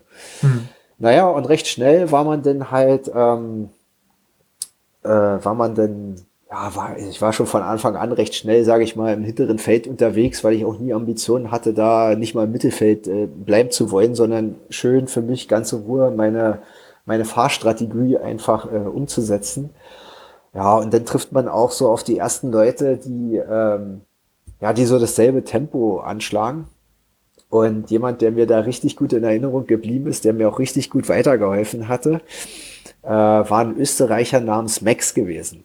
Ähm, Schon auch etwas älteres Semester, äh, Mitte 50, aber so eine coole Hupe und so unglaublich gelassen. Äh, wir haben uns kennengelernt ich war gerade dabei, äh, einen ein Kilometer langen Aufstieg zum ersten Checkpoint zu erklimmen, in dem berühmt-berüchtigten Peanut Butter Schlamm.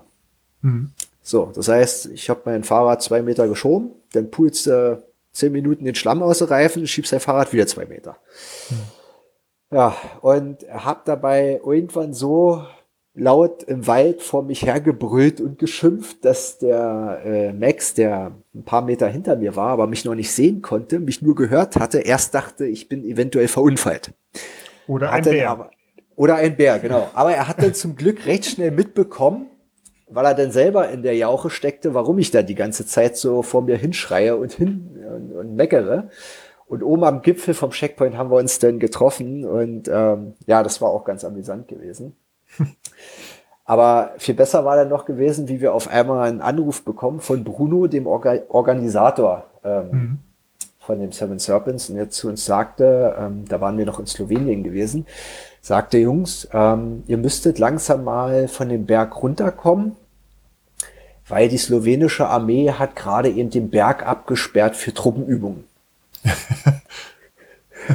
ja, Super, dachten wir uns. Und bat uns dann aber zeitgleich noch, ob wir nicht mal gucken könnten, ein Teilnehmer hat seinen Tracker verloren und wir kämen ja daran vorbei, ob wir den nicht noch finden könnten. Ja, das, das sind dann so Sachen und tatsächlich, wir sind aus dem Wald dann rausgefahren und äh, sehr, sehr vorbildlich, muss ich sagen. Äh, dort war dann äh, bei dem Forstweg, war so abgesperrt mit einer Kette und an der Kette hing ein großes Schild mit einem Piktogramm wo halt eindeutig zu erkennen war, äh, dass hier die Armee Truppenübungen macht und sogar eine Telefonnummer äh, da raufgeschrieben war, wo man sich informieren konnte. Äh, hatte ich so auch noch nicht gesehen gehabt. Ja, da sind Bären dann das kleinere Problem irgendwann. Naja, ich hoffe immer noch, dass sie keine Schießübungen gemacht haben. Äh, vielleicht äh, wirklich nur bivakieren oder so, keine Ahnung.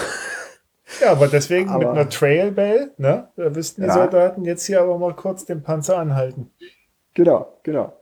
Ja, also das, sowas habe ich überhaupt noch nicht gesehen und gehört. Also ähm, war schon, war schon wirklich lustig gewesen, sage ich mal. Mhm. Und äh, Max, der war jemand, das, das fand ich auch total begeistert, der wirklich regelmäßig Raucherpausen gemacht hat. Aber jetzt nicht, weil er ein Raucher war, also der hätte eigentlich gar keine Zigaretten gebraucht, sondern der war richtig Genussraucher gewesen. Ja, der ja. hat dann immer so, ja, komm, mach mal ruhig, wir setzen uns erstmal hier hin, ich rauche jetzt erstmal ein. Ja. Und, und, das, das hat mich so fasziniert, wie dieser Mensch so eine unglaubliche Ruhe hatte. Ähm, das, das, das war wirklich. Ähm, aber, aber Raucher, Sandro, das ist echt was. Ich habe einmal also äh, beim Atlas Mountain Race am, äh, am ersten Tag, wir fahren los und dann sind wir in den ersten Bergen. Ich war schon, ich war schon mal am Anschlag. Und dann war da so ein Café und wir, wir kommen da so dran vorbei und da sitzt halt einer der Teilnehmer und raucht erstmal eine Zigarette. Ich bin ja schon vom, vom Zugucken, bin ich ja schon vom Fahrrad gefallen, ne? weil man hat ja dann so diese, kann, kann man sich dann immer so vorstellen, wie das dann selber wäre. Das war aber noch gar nichts, weil äh, beim Toskana Trail äh, kam auf einmal von hinten ein äh, deutscher äh, Fahrer und der hat sich dann unserer kleinen Gruppe so für einen Tag mit angeschlossen. Und der war Kettenraucher. Und der hat jedes Mal, wenn wir eine Pause gemacht haben, ne, um was zu trinken oder um auf jemanden zu warten oder äh, äh, Wasser zu holen, hat der drei Zigaretten mindestens geraucht und dann haben wir in so einer Hütte übernachtet und er ist nachts aufgestanden, um zu rauchen. Also der, der, hat seinen Schlag, also das war so, so extrem. Und der hatte Wumms, ne? Der hat dann gesagt, wir fahren ihm zu langsam und hat dann gesagt, so, dann auf Wiedersehen und ist dann los, ne? So, also, äh, aber unglaublich, was da manchmal unterwegs ist, du. Und die Leistung dahinter dann noch, ne? Also, ich, ja, also ich das schon sehe, unverständlich. Ja. Ja, Wahnsinn. Ja. Naja, so, aber das ist ja gerade das Lustige bei solchen Events, dass einfach so viele verschiedene Leute da mitfahren und ich finde, das unterscheidet das auch so ein bisschen zu so klassischen Marathons. Ähm, ja, dass einfach auch das Teilnehmerfeld viel diverser ist. Absolut. Ja. Absolut. Ich hatte auch mal bin ich mit Tobias zusammengefahren und, und ich war noch von dem Leistungsgedanken beseelt und habe gesagt, los, jetzt wir müssen Gas geben und so. Und Tobias hat gesagt, warte, wir haben einen Plan, wir fahren jetzt hier und das wird schon. Und da war eine Frau aus Amerika, die ist da auch mitgefahren und die haben wir meistens abends überholt. So, und da saß sie irgendwo und sagte, ja, das war, weiß ich, um acht oder so. Und das ist ja für diese Art von Rennen ist das ja quasi früher Nachmittag. Und äh, ja, sie macht jetzt hier Schluss. So, ja, okay. Und dann gefahren. Am nächsten Morgen, äh, also wir sind immer bis 23 Uhr gefahren, dann haben wir gepennt so und dann am nächsten Morgen weitergefahren und dann wurde es langsam hell, kommen in so ein Nest. Wer sitzt dort? Diese Frau. Das war wie Hase und Igel und das ging über Tage. Und ich dachte, das kann doch nicht wahr sein. Also wir überholen sie doch jedes Mal und die ist halt konstant gefahren und dann ist sie halt nachts losgefahren, um zwei oder so. Ne? Ist sie da wieder losgefahren und so durchgerollert und eine Ruhe, ja, da habe ich mir dann auch irgendwann gesagt, ja, glaube ich, die macht's richtig, die zieht da gelassen durch. Ja, und ich finde, das motiviert dann auch immer total, gerade dass, dadurch, dass ja alle so Tracker haben und man dann ja auch sieht, wo die anderen sind. Mhm. Und ich habe den Tracker eigentlich nie so gesehen als, okay, ich muss schneller sein, um die zu überholen. Sondern es war eher so ein Ansporn, weil ich hatte auch ein Pair, was so ungefähr meine Geschwindigkeit gefahren ist. Und wir haben uns einfach immer wieder ähm, ja, überholt. Und wenn ich dann morgens noch in meinem Schlafsack lag, habe ich erstmal geguckt, wo die schon sind. Und wenn die mhm. irgendwie schon äh, 50 Kilometer gefahren sind, dann habe ich es total motiviert, jetzt auch aufzustehen und weiterzufahren. Ja, ich glaube, ohne diesen Tracker wird man auch so, ja, weite Distanzen, wenn man es jetzt nur für sich fährt, eher weniger ähm, durchhalten. Ja, oder man wird komisch, ne? ja, das wird man auch bei dem Rennen. das stimmt. Sandro, hat es dann eigentlich noch geregnet oder war es dann irgendwann vorbei? Weil Simon hat ja gesagt, er kann sehr gut im Regen fahren. Das werden wir dieses Jahr dann beobachten. Ach, über den Trecker. Also ich, ich muss ganz ehrlich sagen, seitdem ich diese Regenfälle dort erlebt habe, also toi toi, also ich muss zum Glück sagen, meine Regenbekleidung äh, hat super durchgehalten. Ich bin froh, dass mhm. ich die hatte. Mhm. Ähm, und was auch sehr lustig war, war, dass ähm, ich muss sagen, dort in Ljubljana gab es ein sehr gutes Sportgeschäft, ähm, mhm. weil ich hatte mir dort auch noch zusätzlich eine äh, Bib-Short gekauft, äh, weil ich die natürlich zu Hause vergessen hatte. Wie soll es doch anders sein? Ja. Und, ähm, und was ich sehr lustig fand, ist so, also ich sag mal, als man das Fahrerfeld am Start gesehen hat oder auch schon beim Briefing, ähm, ich sag mal auch, wenn wir mal sagen, das ist egal, aber man versucht ja trotzdem so ein ganz kleines bisschen so auch auf Optik zu achten. Also dass, dass eigentlich die Style-Polizei anhält und äh, einen Strafzettel austeilt. So. Ja. Und ähm, es war total lustig, äh, wie knallbunt äh, die Leute dort stellenweise waren, weil die sich halt einfach noch zusätzlich äh, äh, Sachen geholt haben gegen diese Wahnsinns-Regenschauer. Also mit einer mhm. Regenjacke war schon jeder bewaffnet, ne? Und die meisten natürlich auch schön in Schwarz und Fett Gore drauf zu stehen. Mhm. Aber dann sind natürlich noch diese Überzieher für die Schuhe daher, dazu gekommen in diesem wunderschönen äh, Quietschneon und, und Regenhosen in allen möglichen Farben. Und das sah, das sah schon echt witzig aus. Ja, aber schlimm war denn auch wirklich gewesen, ähm, da hatte ich Gott sei Dank ein bisschen Glück gehabt, dass ich mit dem Wetter taktiert hatte. Mhm. Da kann ich auch noch eine Story zu erzählen, die ist eigentlich lustig und traurig zugleich. Äh, und zwar war das, ähm, genau, das war der zweite Abend. Kurz vor meiner Unterkunft äh, treffe ich einen jungen Kerl aus NRW, der da mitten auf einer Wiese lag. Und ähm, das war ein paar Kilometer noch vom, vom nächsten Dörfchen weg, nicht weit. Und ohne Zelt dort kampierte. Da hat es mal gerade nicht geregnet. Und ich sagte zu ihm, du, ich sage, ähm, du hast aber schon den Wetterbericht mitbekommen, ne? Und er sagt so, nee, ja, er weiß Bescheid, er kommt klar, kein Thema. Und dachte ich, naja, gut. Ich weiter zu meiner Unterkunft und bin ziemlich spät dort angekommen und weil ich wusste, dass für den Vormittag richtig krass Starkregen angesagt war, habe ich gedacht, ach, schläfst du mal was länger. Äh, gemacht, getan. Zum Glück habe ich das auch gemacht. Also ich habe ich, ich hab noch nie solche Wassermassen den Himmel runterkommen sehen. Hm. Und äh, konnte früh noch in Ruhe meine Sachen zusammenpacken und so weiter. Und da schrieb Bruno nämlich schon, die Brücke rüber nach Kürk, also vom Festland Kroatien auf die Insel Kürk, ist gesperrt wegen Sturmböen. Dort mhm. wird keiner rübergelassen. So, und da, da hat er aber auch gesagt, naja, gegen Mittag soll es besser werden. Da könnte eventuell die Brücke wieder aufgemacht werden. So, jetzt folgendes Problem. Ein Teil der Fahrer sind natürlich schon früh los, standen klitschnass vor dieser gesperrten Brücke. Ah, das war das eine Ding. Ähm, und ich habe mich dann in Ruhe auf den Weg gemacht, hatte noch was aus dem Supermarkt geholt und äh, bin weiß, ein paar Kilometer an ein kleines Café vorbeigekommen und sah dort schon das Fahrrad von dem jungen Mann aus Nordrhein-Westfalen stehen. Und gehe in dieses Café. Der war nicht nur nass bis auf die Knochen, der war, der war durch bis aufs Knochenmark. Der hat so geschlackert vor Kälte, der war nicht in der Lage, sein Kleingeld aus dem Portemonnaie zu holen. Ah. Das, das hat mir deswegen auch so leid getan, weil als ich in das Dorf reingefahren bin, wo ich übernachtet hatte, da gab es ja. so viele Möglichkeiten, wo er sich hätte wirklich unterlegen können. So umgedrehte Boote, die an Land gezogen wurden, eine große ja. überdachte Bushaltestelle und, und, und. jedenfalls war der leider dann so durch gewesen, dass er sich dort ein Hotelzimmer genommen hatte in diesem kleinen Örtchen und jetzt aber noch warten musste, bis das bis 14 Uhr bezugsfertig war.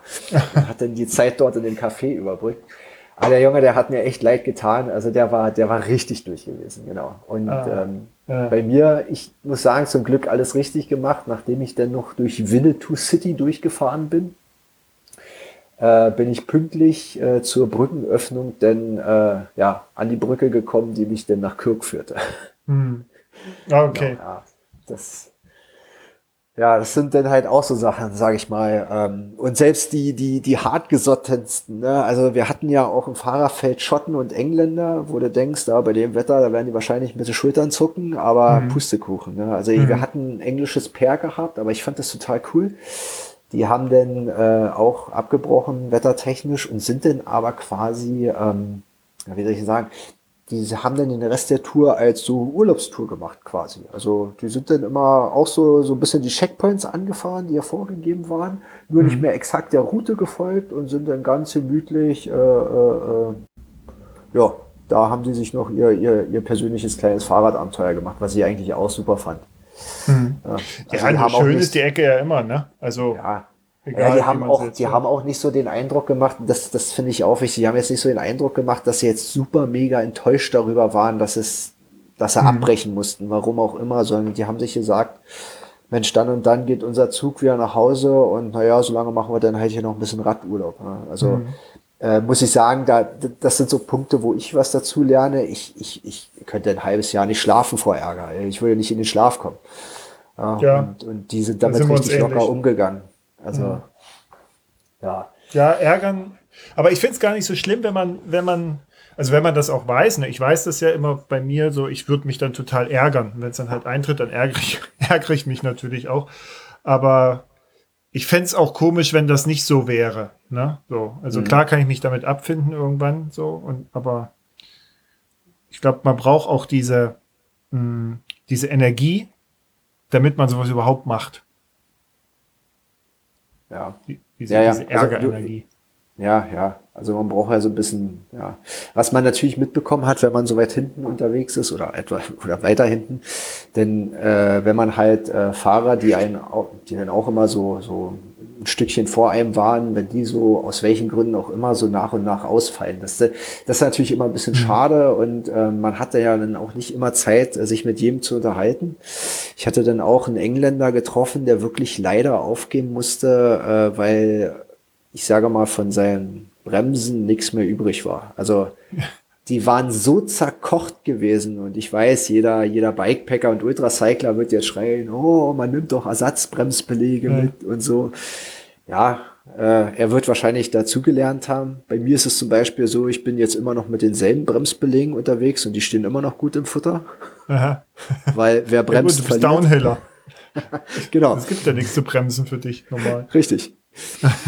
Ja, und ähm, ja, das ist halt schade, ne? aber es war schon mhm. beachtlich, welche Farben diese Bremsen haben konnten. Das äh, war schon äh, wirklich toll mhm. gewesen. Ja. Aber wie? Mhm. Ne, erzähl ruhig. Nee, ich wollte ich wollte wissen, wie, wie, ähm, wie bist du denn, weil du jetzt gerade sagtest, so im, im hinteren Feld und so, äh, wie bist du denn reingekommen? Also du hast, du, du hast es ja geschafft, ne? So, also Richtig. du warst jetzt nicht, genau. Ja. Also hast du dich da durch die Nässe gebissen. Hat das eigentlich irgendwann mal gutes Wetter wieder gegeben? Ja. Also hast du die Chance gehabt zu trocknen? Also, ja, ja. Ähm, irgendwann gab es dann, es fing dann so an, so wechselhaft zu werden, dass mal ein bisschen die Sonne rauskam, mal bedeckt war, mal nur noch ein kleiner Schauer. Das war schon echt beisam für die Seele gewesen. Äh, Gerade auch äh, Thema Wind, als der anfing nachzulassen. Mhm. Und als wir dann auch so die Adria erreicht hatten, also der Blick so aufs Meer, das, das, da habe ich gemerkt, so, oh, das, ja, das, das, das gab mir innerlich sehr viel, sag ich mal, sehr viel Kraft und so. Und ich bin dann auf Kirk in das erst, erste schöne Restaurant eingeritten und, und ich habe das immer total geliebt. Man sieht schon aus der Ferne ein Restaurant, das war auch so schön an einer, an einer Promenade gewesen, direkt am Wasser. Und man sieht schon fünf andere Gravelbikes da stehen. Ja. Denkt sich so, oh, geil. So, also rein und die haben dort äh, auch eine, eine schöne überdachte Terrasse gehabt. Ja. Äh, weil wir waren so versifft gewesen, also in den Restaurants, wo wir zuvor waren, oder Imbissstuben, nenne ich es mal. Ey, mir war das so unangenehm und peinlich. Ich habe mich tausendmal entschuldigt, wie das da aussah, obwohl ja schon 20 Fahrer vor mir dort drin waren. Ne? Und, und die Leute total tiefenentspannt. Ja, ja, das ist kein Problem. Ja, die machen ja auch so, Umsatz damit, ne? Ja, na, hier, also hier in Deutschland, da hättest du keinen Fuß in so ein Lokal gesetzt, der, der, der hätte ich wieder rausgeschmissen. Ne? Und ja.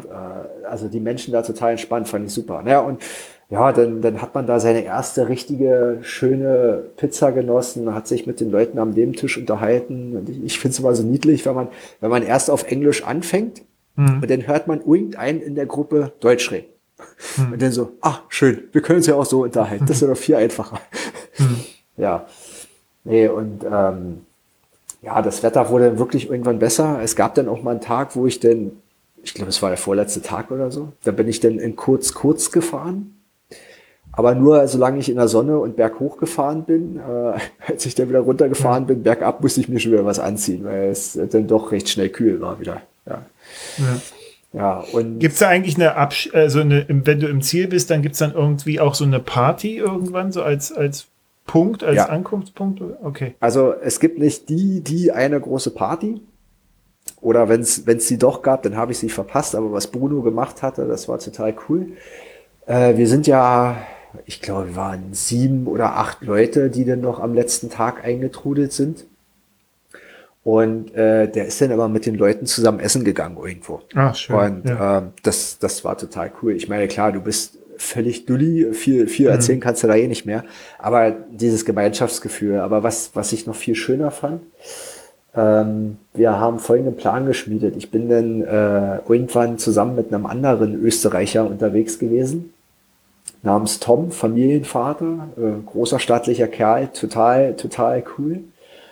Und äh, wir sind zusammen gefahren und haben irgendwann überlegt, ich weiß auch gar nicht, wie wir auf den Gedanken gekommen sind, sagte zu Tom so, ich sage, du Tom, pass auf, ähm, im Grunde genommen, wir fahren heute und hätten dann nur noch morgen ein paar Kilometer zu fahren und weil es mich mal wirklich interessiert und reizt, hättest du Bock mit mir die Nacht durchzufahren. So, dann sind wir früh morgens in Triest, alles ist cool. Und ähm, das war dahingehend ein echtes Abenteuer, weil ich mir gesagt habe, also allein durch die Nacht wäre ich nicht gefahren, muss ich ganz ehrlich sagen. das, das hätte ich mir nicht zugetraut.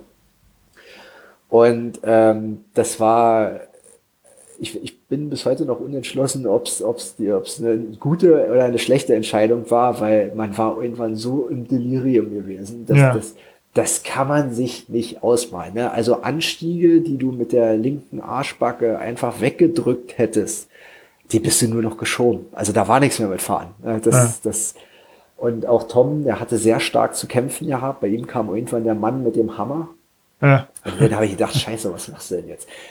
Ich, ich hatte auch diesen Zustand, aber mir war klar, irgendwann überwindest du den. Du musst einfach nur laufen, laufen oder fahren, fahren, je nachdem, was man gerade macht, ne? nur irgendwie in Bewegung bleiben. Und, und Tom, der war so alle gewesen, dass der wirklich alle 100 Meter stehen blieb und so richtig durchatmen musste. Und dachte ich, ach du meine Güte, und wollte den armen Kerl da jetzt auch nicht so sitzen lassen. Mhm. Und dann habe ich angefangen, den Tod zu quatschen, habe den mhm. ausgefragt über seine Familie, was macht er beruflich, wie heißen seine Kinder, wie alt sind die. Und blieb ja nichts anderes übrig, als die ganze Zeit zu antworten, sage ich mal. Aber so konnte ich ihn echt gut bei der Stange halten und irgendwann hat es bei ihm auch gefruttet, was ich da eigentlich mit ihm mache. Ja. Und ja, so sind wir dann auch tatsächlich äh, leider nicht am frühen Morgen, sondern es war dann vormittags gewesen, sind wir denn äh, nach einer Woche, nachdem man schön beschaulich und meiste Zeit für sich alleine unterwegs war, mitten im italienischen Großstadt Wahnsinn in Triest angekommen und das, das war, als wenn dir einer mit einem Brett vorm Kopf gehauen hätte. Mhm. Und was aber halt besonders schön war, wir sind dann äh, eingerollt, Bruno hat uns begrüßt, hat uns unsere kleine Trophäe in der Hand gedrückt, kurz Smalltalk. Und dann äh, sind wir schnell was essen gefahren, sind in unser Hostel, haben uns dort geduscht und etwas vermenschlicht und dann sind wir in den nächsten Supermarkt und äh, haben Begrüßungsbier für die restlichen äh, gekauft, die äh, noch unterwegs waren. Und die sind dann auch alle eingetroffen. In Triest gibt es so einen großen Festplatz, äh, so, einen, so einen mittelalterlichen, sage ich mal. Wunderschön. Und dann haben wir dort die restlichen Ankömmlinge halt äh, mit diesem äh, Willkommensbier begrüßt und da habe ich zum ersten Mal was gemacht, was ich so nie machen würde. Wir haben auf diesem Festplatz gesessen, umringt von Tausenden von Touristen, haben dort gesessen, Bier aus der Dose getrunken, ganz billig und uns einfach nur über das Erlebte unterhalten. Das war, das war eigentlich noch schöner gewesen wie die Ankunft an, an sich, sage ich mal. Mhm. Und, und, und das, das war so ein unglaublich und unvergessliches äh, Erlebnis, ähm, dass ich wirklich also egal wie viel man sich zutraut oder nicht zutraut, man, wenn es einen in den, in den Fingern juckt, man sollte so ein Event echt mal mitmachen. Und das ist scheißegal, ob du Erster im Mittelfeld bist oder es, und selbst wenn du es nicht mal im Zeitlimit schaffst, du hast ja dann trotzdem noch diese wahnsinnigen Kilometer und Höhenmeter geleistet, sage ich mal, was ja auch mhm. nicht ohne ist. Und ähm, ja, und ich finde, so, so ein Event lebt auch von so Leuten. Und deswegen äh, bin ich da der Meinung, da sollten noch viel mehr so mitmachen und sich nicht immer so unter Druck gesetzt fühlen, auch von diesen schönen Promo-Videos äh, vom Mediateam, denn die dann so immer die, die Top 3 oder Top 10 zeigen, weil das spiegelt nur einen ganz kleinen Teil von dem wieder, was, was da eigentlich so alles passiert. Aber äh, es, ist, es ist auf jeden Fall eine gute äh eine gute Idee, wenn man im hinteren Feld fährt, äh, den äh, Bier zu kaufen für alle, die dann noch kommen, anstatt wenn man vorne fährt. Ne? Also das ist das, dann, glaube ich, preis, preisgünstiger. Für, fürs Portemonnaie auf jeden Fall empfehlenswert, ja. ähm, bevor wir zu dir kommen, Simon, äh, äh, Sandro, was steht bei dir an? Hast du dieses Jahr irgendwas vor oder? Äh, ja, ähm, da wäre vielleicht sogar Simon für mich der richtige Ansprechpartner. Ähm, hm. Ich werde dieses Jahr wahrscheinlich äh, nicht wirklich äh, großartig, also Gravity habe ich erstmal noch keins gefunden, wo ich dran teilnehmen äh, werde. Das hat mehrere Gründe. Zum einen ähm, in einem Zeitraum, wo viele Events stattfinden, äh, mache ich in meiner äh, eine ziemlich große Reise nach Afrika. Mhm. Und ähm, jetzt quasi da, wo auch das Bright Midnight äh, stattfindet, wo ich den Simon extremst drum beneide, ähm, tue ich meiner Sportkumpelinen äh, gefallen und wir wollen auf Rügen einen Ultramarsch laufen. Und ähm, mhm. ja, also werde dann zwei Räder gegen Tonschuhe eintauschen oder gegen Wanderschuhe. Und äh, ja, mal gucken, wie weit ich da so in 26 Stunden komme. Ja, Simon, da hast ja du bestimmt genug Tipps für, für Weitwandern, Ultrawandern. Hast du das auch gemacht, Ultrawandern eigentlich? Ultrawandern nicht. Ich, es gab früher mal so eine Weitwandergeschichte, das nannte sich ähm, die 24 Stunden von Bayern. Da bin ich durchaus auch schon mal 24 Stunden gewandert und das waren dann mhm. meistens so 75, 80 Kilometer. Ähm, das ist dann auch so durch die Nacht, so der Night Flight und man bekommt irgendwann mal so dieses Runners High, wenn man sich überwindet, weiterzugehen durch die Nacht. Mhm. Ähm, so ging es mir dann immer und irgendwann ist es dann wirklich Autopilot und dann ist es auch egal, welche Schuhe und was auch immer. Also ähm, Essen, gute Begleitung und dann ja die äh, mentale ähm, Stärkung irgendwie hochhalten und dann geht das schon so, wenn man einigermaßen trainiert ist. Aber das sind schon auch coole Sachen, wenn man mal so über die gedachten Grenzen über, ja, weggeht. So. Ja. Das geht beim Wandern natürlich viel kompakter als beim Fahren. Könntest du dir vorstellen, weil Sandro das ja auch so ein bisschen an, anklingen ließ, so alleine so eine Nacht durch, weil das ist ja dann, glaube ich, man muss sich mhm. ja dann selber wach halten. Ne? Das ist ja, glaube ich, nochmal eine Spur härter. Ja, das Thema Selbstmotivation ist ein Riesenthema. Wenn du so Fernwanderungen machst, beispielsweise, ist das ja auch immer so. Da hast du ja keinen Ulrich Bölz, äh, Udo Bölz, der dich in, mhm. der den ins Ohr brüllt, quäl dich, du Sau. Da musst du dann halt schon selber zusehen. Das irgendwie so eine, auch ein Teil der Herausforderung, ob das jetzt eine Nacht durch ist, weiß ich dann am Ende des Tages nicht. Aber diese Mentalitätsgeschichten, die ich so vom Fernwandern kenne, auch so aufs Fahrrad zu bringen, da bin ich auf jeden Fall sehr gespannt. Ähm, so durch die Nacht bin ich noch nicht gefahren. Hab aber schon die, die Einladung von der Sarah Halbauer, die sagte schon so, wir fahren jetzt auf jeden Fall mal von München nach zum Gardasee zusammen oder so ja. durch die Nacht. Ähm, steht auf jeden Fall mal an, ähm, das einfach mal so auszuprobieren, wie das ist. Ähm, bin ich schon gespannt. So Selbstmotivation ist auf jeden Fall ein sehr, sehr spannender Punkt, wie weit man so mit seiner intrinsischen Motivation in so einer Nacht. Ja. Ohne dass man, ähm, ähm, dass es Sicherheit noch ist. Ja, weil du, weil du gerade Sarah angesprochen hattest, also das äh, sollten wir hier auf jeden Fall erwähnen. Das ist auch ein absoluter Tipp. Ähm, du hast ja einen Podcast, zwei Löffel Butter. Sag mal, waren das früher nur ein Löffel Butter und sind das jetzt zwei Löffel Butter? Genau, also ein Löffel okay, Butter cool. ist mein, mein Podcast, wo ich so Leute einlade wie dich, wo ja. wir ähm, mal drüber sprechen. Und dann habe ich irgendwann gemerkt, dass es bestimmte Themen gibt, die sich lohnen, ähm, tiefer äh, äh, ja, zu vertiefen, wie zum Beispiel über Wintertouren habe ich einen festen Podcast-Partner, wo wir in Folgen über äh, Ski und so weiter sprechen. Mhm. Und das Ganze haben wir jetzt so über das Thema äh, Fahrrad ähm, weitergeführt, weil ich gemerkt habe, als ich mich damit beschäftigt habe, dass es einfach so unfassbar viele Facetten gibt und man die unmöglich in einer Podcast-Folge mit wem auch immer ähm, mhm. ja, besprechen kann und dass es dann einfach Sinn macht, vielleicht sich mal ein Thema rauszupicken, wie zum Beispiel Training, mentale, mentales Training, äh, Technik und so weiter und das in Episoden mhm. ähm, quasi abzufrühstücken und da bin ich mit der Sarah, äh, ja, bin ich auf die Sarah gestoßen. Wir haben uns auf Anhieb gut verstanden und gehen das jetzt einfach mal an, weil viele der Fragen, die wir da auch behandeln wollen, sie sich ja auch gestellt hat vor noch gar nicht allzu langer Zeit. So lange mhm. macht sie das ja mit dem Ultra Racing noch nicht. Und die sich mir auch natürlich gerade alle äh, stellen. Und deswegen ja. macht es das sehr, unheimlich sehr viel Spaß. Ich finde auch Sarah ein unglaublich, wie sagt man so schön auf Deutsch, Role Model, ja, also, also gar nicht so sehr äh, äh, im, im, in so einem Sinn so, sie ist, sie ist jetzt da halt Vorbild für alle, sondern die Art, so wie sie das macht und in, die, in dieser Zeit, wie sie jetzt so viele Erfahrungen hat, halt auch sammeln können mit Italy weit und North Cape 4000 und weiß ich was alles, unglaublich gut. Also ich freue mich auf bei in der Gravel Night am 9. April, da ist sie auch mit dabei. Und genau. äh, sie hat da, glaube ich, eine ganz gute Geschichte zu erzählen, äh, wie man, wie man sich motiviert. So, Maren, kennst du äh, Sarah Halbauer auch? Ja, auf jeden Fall. Ich habe auch schon jeden Podcast mit ihr gehört und ich kann euch da also auch total zustimmen. Ähm, ich finde es unglaublich inspirierend und sie verkörpert eben auch dieses, ja, man muss nicht unbedingt ganz vorne mitfahren, sondern es ist auch okay im Mittelfeld. Ähm, und man kann es eben auch schaffen, wenn man jetzt noch nicht, äh, seit man ähm, 18 ist, Hochleistungssport hm. macht, sondern eben auch, wenn man erst später anfängt. Hm. Ja, sie hat da, sie hat da echt einen guten, einen guten Weg, sowas zu erklären, ne? auch und, und, und, und aufzubereiten. Also aber Simon, du bist ja jetzt bei Bright Midnight. Erzähl noch mal kurz was dazu für alle, die das äh, jetzt vielleicht auch nicht mehr ganz mhm. auseinanderkriegen, weil es auf einmal so viele Events in Norwegen gibt. Also zwei. Ja, also zwei kenne ich, genau.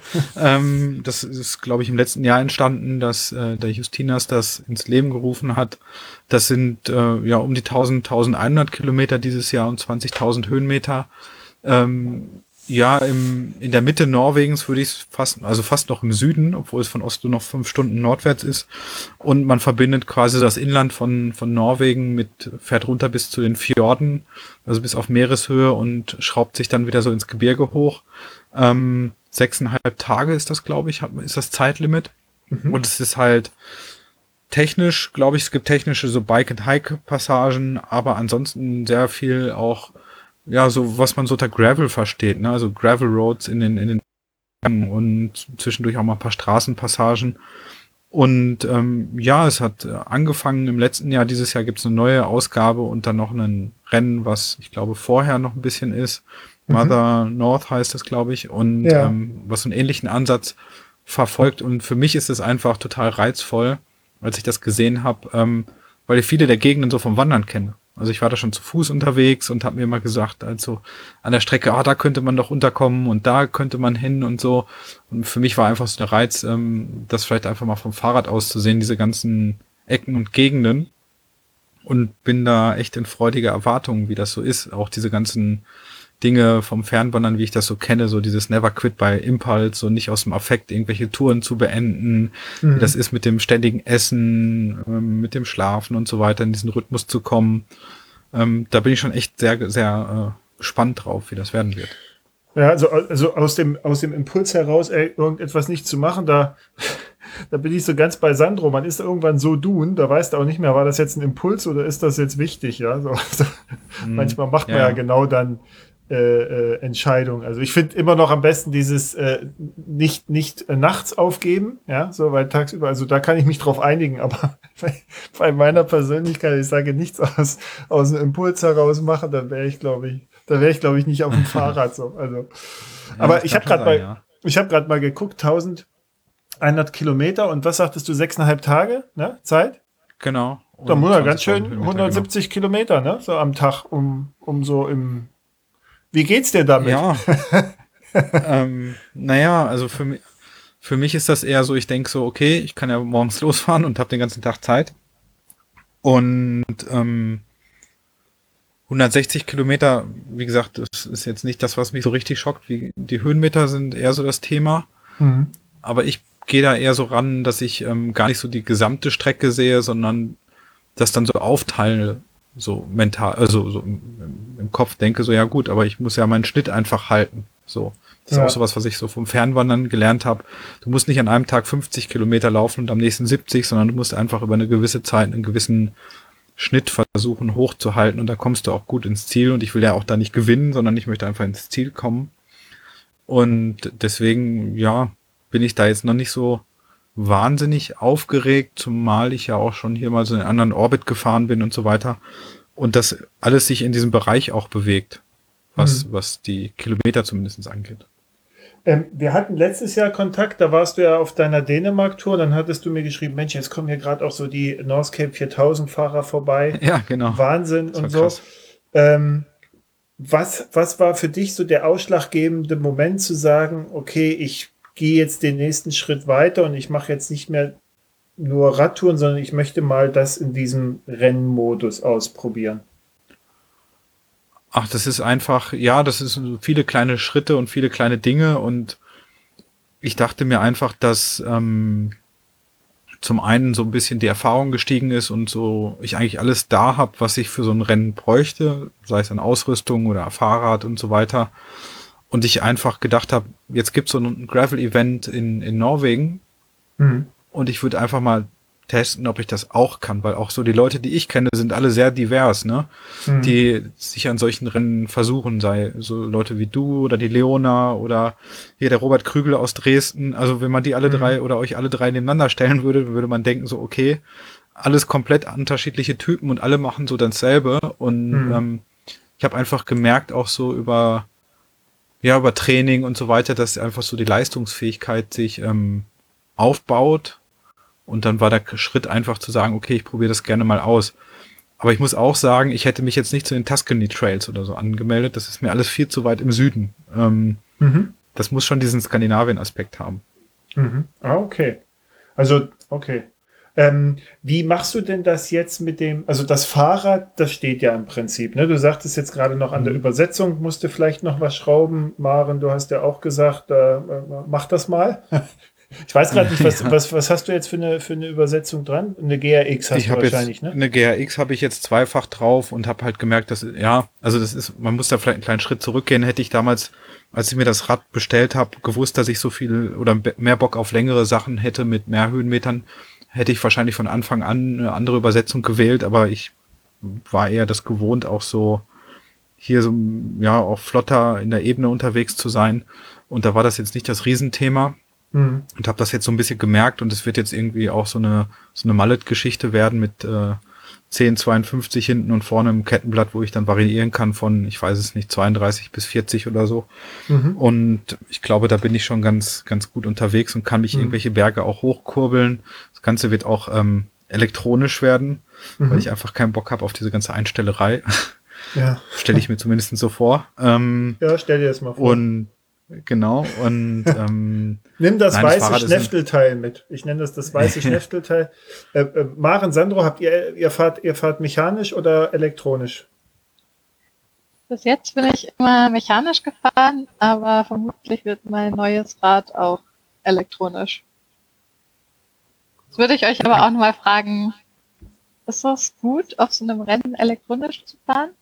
Martin, ich glaube, du hast ja noch ein paar. Das ist eine Philosophin. Das, die Frage nehmen wir gleich nochmal mit.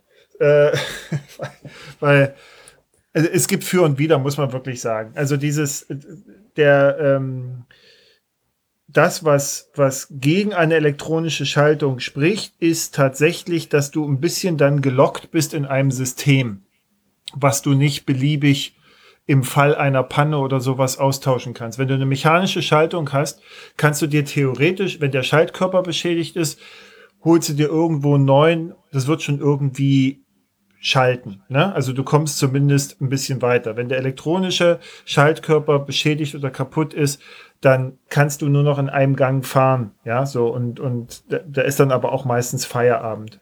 Ähm, das gilt genauso für die Hebel. Ne? Das ist eigentlich ist das ein geschlossenes System, was du wo du jetzt unterwegs nicht, nicht sofort irgendwelche Teile findest. Ne? So, das ist, das ist so ein bisschen der, der Nachteil, den ich jetzt sehen würde. Ähm, die sind aber aus meiner Kenntnis und Erfahrung bislang, und ich fahre die jetzt auch schon ja, mehrere tausend Kilometer so, ähm, sind die sehr widerstandsfähig. Also es kann immer was passieren, du wirst immer Geschichten hören, wo alles irgendwie kaputt gegangen ist und so, aber ich habe auch gewartet äh, äh, ein bisschen, wie sich das so im Feld macht. Viele fahren das bei den extremeren Bikepacking-Rennen auch elektronisch. Ähm, und äh, da ist mir nicht bekannt, dass da irgendwelche Defekte aufgetreten sind und so. Aber es kann immer sein. Ne? Also ich mache mir selber auch Gedanken, weil ich liebe dieses Elektronische. Es ist, es ist einfacher, es ist präziser, es ist schöner, es ist leichter, ja, es ist aufgeräumter. Du hast halt diese ganze Kabellage dann natürlich nicht. Ähm, aber was mache ich, wenn es das mal erwischt so? Ne? Aber die sind relativ widerstandsfähig. Wenn du jetzt einen Schritt weiter gehst und sagst, okay, es gibt ja diese neue SRAM, wo du auch mit dem Hammer gegenhauen kannst. Also da kann jetzt auch nichts mehr so richtig kaputt gehen. Da brauchst du aber wieder spezielle Rahmen und so. Das ist dann der Kaninchenbau, in den man so reingehen kann. Ähm, ist auch ein bisschen teurer und so weiter. Aber ja, ich, Ja. das ist immer eine persönliche, eine Frage der persönlichen Vorzüge.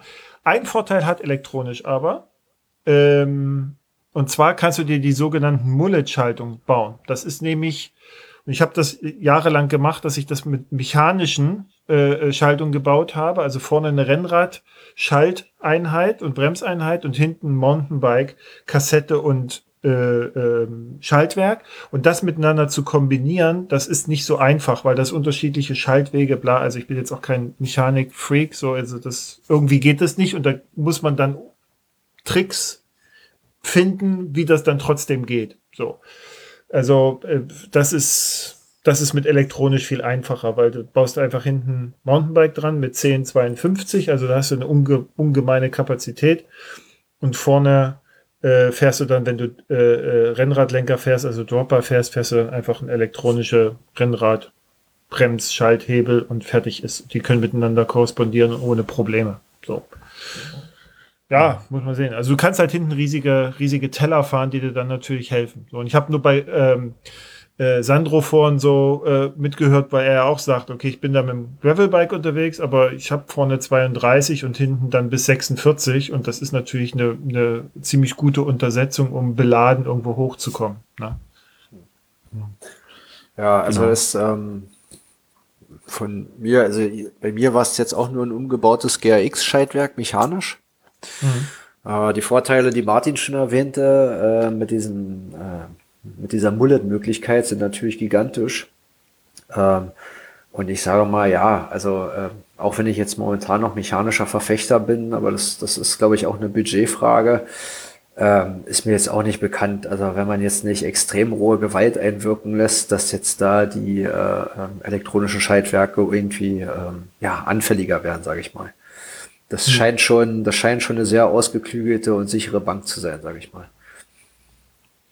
Und Akku, ganz ehrlich, äh, ich habe immer Ersatzakku mit. Ne? Also du genau. lädst das Zeug, du hast eine App, das finde ich ja immer am skurrilsten, du hast eine App ne? und dann machst du, ich stehe manchmal vor dem Fahrrad mit meiner App und gucke, haben die die neueste Software drauf und wie ist der Akkustand. So. Und das war jetzt im Böhmen, war es einmal, dass ich nachts gefahren bin, wollte schalten, ging nichts mehr.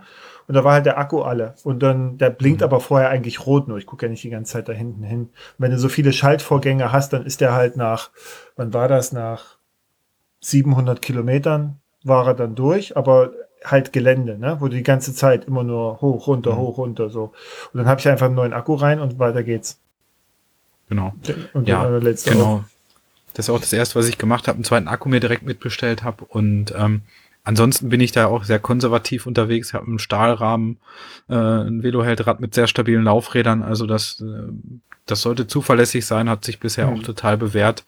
Carbon stellte sich mir eigentlich nicht so die Frage. Bin da zum einen sehe ich da andere Potenziale bei mir, um schneller zu werden und zum anderen ähm, möchte ich so Sachen auch gerne, also ich bin jetzt nicht der pfleglichste User eines solchen Gefährtes, ne? Also wenn das mhm. mal umfällt oder genauso wie Lenker oder Sattelstütze bin ich jetzt auch nicht so Carbon-Fan, weil ich da einfach, ja, soll mal umfallen können, es soll mal irgendwie mal mich runterwerfen und das Ganze überleben und ich reite damit auch so ein paar Single Trails mal hier, ohne dass ich Angst haben muss, dass irgendwas abfliegt, zerbricht oder was auch immer.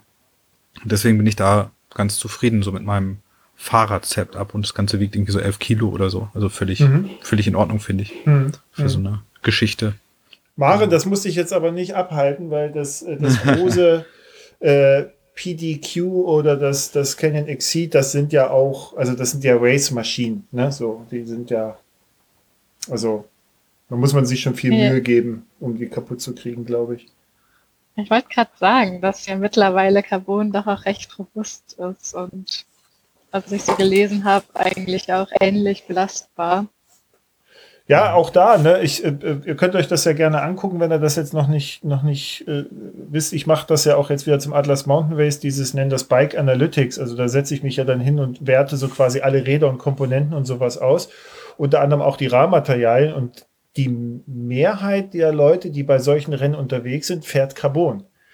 Und die fährt im Übrigen auch äh, Carbon-Felgen und so eine Sache. Also ich habe mich jetzt auch mhm. über die Jahre daran getastet. Ne? Also ich fahre jetzt auch kein Carbon-Rahmen, aber Carbon-Felgen. Ich habe auch schon welche kaputt gemacht, mehrmals so, aber ich bin nach wie vor davon überzeugt. Äh, das ist so, man tastet sich da so ran. Was, was aber ehrlicherweise hier für das Exceed und das PDQ zum Beispiel spricht, Maren, ist, die haben ein, eine verdammt gut, aus meiner Sicht verdammt gute Ausstattung für einen super Preis. Mhm. Ja, das ist halt auch mein, ähm, mein Argument so ein bisschen. Ich finde sie eh schon sehr teuer, trotzdem noch. Ja, ja. ja, ähm, aber sie sind halt doch noch erschwinglich. Also, mhm. ja. Absolut. Absolut. Aber ich glaube, Sandro, im, im, im Downhill und so, da fährt man doch nur noch Carbon, ne? Enduro Downhill? Ähm, nein, nicht, nee? nicht unbedingt. Also, ähm, Alu noch, Nikolai, oder? Äh, ja, fast so ähnlich. Es gibt noch eine kleine Firma, die noch nördlicher sitzt, die nennt sich Alutech. Mhm. ähm, wie der Name sagt, äh, verwenden die hauptsächlich Aluminium. Aber nein, äh, mittlerweile auch, ähm, nachdem, ich sage mal, im Downhill-Bereich äh, ist jetzt schon der größte Carbon-Hype, so will ich es mal nennen, rum. Also ist mhm. immer noch ein Top-Material, gibt's nichts zu diskutieren. Ähm, aber es gibt auch genauso, wie es, sage ich mal, jetzt auch so im Gravel-Bereich der Fall war, äh, auch wieder Firmen, kleine, kleine Firmen, die sich halt wieder äh, zum Beispiel ganz auf Stahl konzentrieren. Ne? Also wir mhm. haben auch eine Bandbreite, Stahl, Aluminium und Carbon, mhm. äh, halt wie auch im Gravel-Bereich. Ähm, und ich sage mal am Ende mittlerweile ist es halt zum einen eine Budgetfrage und zum anderen, äh, gerade wenn man im harten Gelände unterwegs ist, ist halt immer das Problem, was, was mich auch persönlich an Carbon bzw. Carbonrahmen zurückschreckt. Lass das Ding einmal einfach nur umfallen, weil ja. du es blöd abgestellt hast. Und das knallt mit dem Rahmen auf einen spitzen Stein. Da kannst du auch einen Carbonrahmen für 15.000 Euro haben. Das ist egal, der ist dann durch. Mhm. Ähm, wie gesagt, äh, ich, das ist jetzt, aber ich sag mal, die Wahrscheinlichkeit, ja, ist da. Ne? Das ist wie mit, dass auch mal eine elektronische Schaltung ausfallen kann. Aber es kommt halt auch wirklich immer darauf an, wie pfleglich geht man mit dem Fahrrad um, wie stellt man es wie wo ab und so weiter. Und äh, ja, mittlerweile die Carbonräder, das ist halt schon mittlerweile eine ganz andere Klasse als wie vor 10, 15 Jahren noch. Ne? Also die sind schon stabil.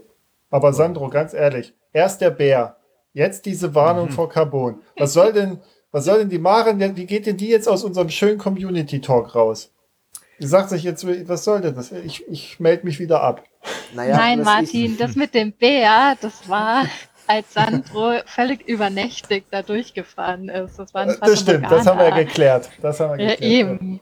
Ja, das, nee, da war, das war am zweiten Tag, da war ich noch recht frisch gewesen. Das, Ach, der Bär war keine Einbildung. Simon, was für ein Zelt nimmst du denn mit oder nimmst du ein Zelt mit überhaupt? Ja, auch solche Sachen sind ähm, echt spannend. Gerade mit Skandinavien ist natürlich ein Thema und ähm, ich bin ja, also ich muss immer wieder auf das Fernwanderthema zurückgehen, weil da gibt es ja auch so zwei Fraktionen. Das eine sind so die konservativen Leute, zu denen würde ich mich erzählen, und dann gibt es die Leute, die so Fernwanderungen machen, wie den PCT in Nordamerika über viereinhalbtausend Kilometer und die Pacific Crest Trail für alle genau, Nichtwanderer. Genau, für alle Nichtwanderer der PC. Pacific Crest Trail. Und da gibt es dieses Konzept der, des Ultraleichtwanderns. Also, dass der Rucksack plus Ausrüstung ohne Nahrungsmittel halt irgendwie fünf Kilo wiegt. Und das wird natürlich sehr, also ich würde sagen, das kann man machen, wenn man ähm, weiß, wo seine Komfortgrenzen sind oder auf wie viel Komfort man gerne verzichten möchte. Und in Skandinavien habe ich schon oftmals die Erfahrung gemacht, dass mir doch Komfort wichtig ist und ich nicht unter einem Tab liegen möchte, wenn der Regen pfeift und ähm, bin da wirklich, taste mich gerade so ein bisschen an ein etwas leichteres Konzept auch für fürs Radfahren heran. Ziehe sogar in Betracht, einen Biwaksack jetzt einfach nur mitzunehmen, was für mich eigentlich schon unfassbar äh, ist, auf ein Zelt zu verzichten. Ähm, aber das ist dann eher dem Punkt geschuldet, dass man dann wenig schläft und wenn man schläft, dann legt man sich halt einfach irgendwie in so eine Wartesaal für die Fähre oder in, in, in, in einen Campingplatz. Für so klassische Bikepacking-Touren würde ich immer ein Zelt mitnehmen, weil ich das einfach mag. Mein Zelt ist mein Rückzugsort. Da habe ich, ähm, da habe ich, also egal wo ich liege, mein Zelt ist mein Zelt. Das ist wirklich einfach ähm, heilig und da liege ich komfortabel drin, gut geschützt. Und es gibt durchaus Zelte mit Komfort. Ich habe ein Zelt, ein Personenzelt, ein kleines Tunnelzelt, das wiegt irgendwie unter einem Kilo und ist aber so groß, dass ich da fast mein Fahrrad mit reinnehmen kann. Also übertrieben gesagt, also alles, was ich an Ausrüstung habe am Fahrrad, kann ich auf jeden Fall mit reinnehmen. Ähm, da muss man einfach ein bisschen gucken, was einem das so, ja, was man da gerne auch ausgeben möchte, was man bereit ist zu investieren und wie viel Komfort man halt braucht oder möchte. Ne? Also gerade wenn man sich mal hinsetzen möchte im Zelt und so weiter, gibt es ja verschiedenste Ausführungen beim Zelt. Aber ich bin so ein bisschen am Hadern, ob ich ein Zelt mitnehme oder nicht. Vielleicht gucke ich mir auch auf einfach die Wetterprognose an und entscheide dann vor Ort. Maren, was machst werde. du denn jetzt eigentlich? Wir hatten uns ja schon unterhalten, ne? Zelt, Biwaksack. Ja, ich glaube, ich gehe jetzt auch ähm, mit dem Biwaksack. Ähm, ich hatte auch die ähnlichen Gedanken wie du, Simon, ähm, dass ich gerne ein Zelt dabei hätte als Rückzugsort und wegen den Bären. Aber ja, ähm, so ein Zelt unter einem Kilo, was dann trotzdem so groß ist, das habe ich jetzt noch nicht gefunden. Welches hm. hast du da oder welches hast du da? Es gibt da verschiedene Her äh, Hersteller. Also ich habe eins von einem norwegischen oder skandinavischen Hersteller, kriegt man aber auch in Deutschland. Hillsport heißt der, äh, Ringston Superlight beispielsweise mhm. ähm, gibt's da. Also da gibt's eine Vielzahl von Zelten, da muss man dann einfach mal schauen, auch ähm, möchte man ein freistehendes Zelt haben. Da gibt's ja diese MSR-Huber-Zelte, die hoch und runter benutzt werden bei Bikepacking-Events oder es gibt von Big Agnes eine ganze Reihe von Zelten, die mittlerweile sogar auch so auf Bikepacking ausgelegt sind, mit verkürzten Stangensegmenten, dass man die besser in Taschen reinbekommen kann. Ähm, es gibt von Wechsel das Bella, was extra fürs Bikepacking auch entwickelt worden ist, was aber bisschen schwerer ist. Da gibt's verschiedenste Modelle. Ne? Das ist unglaublich ja. schwer. ja, es wiegt, glaube ich, fast zwei Kilo am Ende des mhm. Tages. Aber ähm, da lohnt es sich schon mal ein bisschen rumzustöbern. Wie gesagt, die klassischen Hersteller MSR oder Big Agnes oder auch in Skandinavien gibt es den einen oder anderen Hersteller, der da leichte Zelte mitbringt. Ähm, da, eine Anekdote haben wir da mal auf einer Bikepacking-Tour erlebt. Da war eine Familie neben uns, die hatten so ein großes Keron 4 Zelt. Das wiegt ungefähr fünf bis sechs Kilo. Die waren so klassisch unterwegs und wir hatten ein drei Personen Tunnelzelt mit drei Stangensegmenten. Das wiegt unter zwei Kilo. Das passte bei mir vorne in die, ähm, in die Lenkertasche rein. Hm. So tatsächlich. Und das, da gibt's halt eine Vielzahl von Zelten. Da muss man einfach mal ein bisschen gucken und sich vielleicht auch beraten lassen, mal reinlegen. Im Mai gibt's ja überall wieder die ganzen Zeltausstellungen hoch und runter in Deutschland. Da kann man ja auch einfach mal gucken, was es so gibt und wie man damit Mare, da ist zu spät. Da ist ja, spät. da ist zu spät. Deswegen kann ich nur deinen Blog-Eintrag, Martin, empfehlen. Der hat mir total geholfen. Du hast ja auch unterschiedliche hm. Zelte da miteinander verglichen. Und ähm, deswegen schlägst du jetzt den Biwaksack. Ja, ähm, ich glaube halt für so ein, ja, für das Transbalkan, wenn es wirklich so sehr regnet, dann geht man wahrscheinlich eh in eine Unterkunft. Hm. Ähm, und die gibt's da ja schon. Ich glaube, der Brian hat ja auch erzählt, dass er fast nur in Unterkünften geschlafen hat. Hm. Und hm. wenn es eben nicht regnet, dann ist natürlich das Argument, dass man so eine Biwaksack einfach eigentlich unterm Sternenhimmel liegt, ähm, schon ziemlich verlockend. Und ja, aber so generell, ähm, wenn ich mir mal doch jetzt nochmal auch ein Zelt kaufen würde, auch für andere Touren, ähm, dann würde ich, glaube ich, auch das MSR Freelight, was du ja auch gemeint hattest, äh, Martin, was recht gut sein mhm. soll, ähm, in Betracht ziehen. Weil es wiegt, glaube ich, auch nur 800 Gramm und ist aber trotzdem mhm. relativ groß noch. Ja, es ist halt so mit Zelten, und Simon, da ist ja, ne, klar, jetzt so, wenn man Globetrotter und so, da hat man immer die Möglichkeit, da sich auch mal das anzugucken und auszuprobieren. Aber es ist ja oft ähnlich wie bei vielen Fahrrädern, dass man ja, ein Stück weit auch un mit Ungewissheit arbeiten muss, ne? Also, ja. weil man es eben nicht ja. irgendwo sehen kann, ausprobieren kann, anschauen, sich mal reinlegen und so. Ja, es gibt nicht die eierlegende Wollmilchsau, ne? Gerade bei mhm. den Ultraleichtzelten so von Big Agnes oder MSR, da hat man immer vor- und Nachteile. Meistens sind selbststehend oder freistehend. Mhm. Dafür haben sie den Nachteil, dass das ähm, Innenzelt nicht eingehängt ist. Also wenn es richtig schifft, dann hat man auf jeden Fall ein nasses Innenzelt, bevor man mhm. das Außenzelt drüber hat. Das haben die skandinavischen Hersteller in der Regel nicht. Da ist das Innenzelt mhm. eingehängt. Dann haben die leichten Zelte, so MSR Big Agnes, die sind meistens gut belüftet, haben so Mesh innen, aber wenn es in Schottland, Skandinavien oder wo auch immer man unterwegs ist, richtig windig ist, dann friert man sich natürlich den Allerwertesten drin ab, weil alles aus Oder Mesh im Innenzelt ist. Genau. Und solche Sachen muss man ja für sich vielleicht einfach mal skizzieren und da lohnt sich wirklich so der Blick in diese ultraleicht Fernwanderszene, weil mhm. die sich da auch hoch und runter mit beschäftigen, mit solchen Themen. Aber die haben ja immer Wanderstöcke dabei. Weißt du, dann kommt dann immer so, ja, ich habe ja. Nur, äh, wiegt nur 94 Gramm und ich gucke dann so rein, so, ja gut, wenn du zwei Wanderstöcke mit hast, dann klar, dann kann ich mir auch eine Papiertüte bauen. Ja, gut, davon mal abgesehen, aber es gibt ja auch Möglichkeiten, auch einen Tab beispielsweise mit einem, mit einem, mit einem Innenzelt zu verbinden. Das kann man übers Fahrrad abspannen. Also da lohnt sich wirklich der Blick in diese Richtung. Ultraleicht wandern, da gibt's eine, eine Vielzahl mhm. von echt interessanten Möglichkeiten. Aber ja, wie bei vielen Dingen ist es so, es gibt nicht das, den einen Weg, sondern man muss Erfahrungen sammeln und da gehört vielleicht auch mal der ein oder andere Fehlkauf dazu, um am Ende das für sich richtige ähm, Material zu finden. Oder das man hat halt ich, das kann ich unterschreiben. Meine Familie stimmt halt dir zu. ja, mein, mein Ausrüstungsschrank auch. Ähm, es gibt halt nicht das eine für alles und da, das muss man auch irgendwann mal einsehen. Genauso wie es keine Fahrrad für alles gibt, sondern viele können Sachen gut, andere nicht so. Da muss man einfach ein bisschen mal, mal gucken und für sich die Prioritäten setzen und dann auch natürlich überlegen, kaufe ich mir jetzt alle Ausrüstung für dieses eine Rennen, was ich dann einmal mache und fünf Tage sind, oder kaufe ich mir eine Ausrüstung, die ich auch für alle möglichen anderen Touren und ja, Ausfahrten nutzen kann. Ne? Die Antwort genau. ist immer ja. genau. Sag mal, ähm, ähm, abgesehen jetzt vom, vom Thema Fahrrad und, und, und Ausrüstung, hast du einen Trainingsplan jetzt für äh, Bright Midnight? Und wenn ja, wie sieht der ungefähr aus?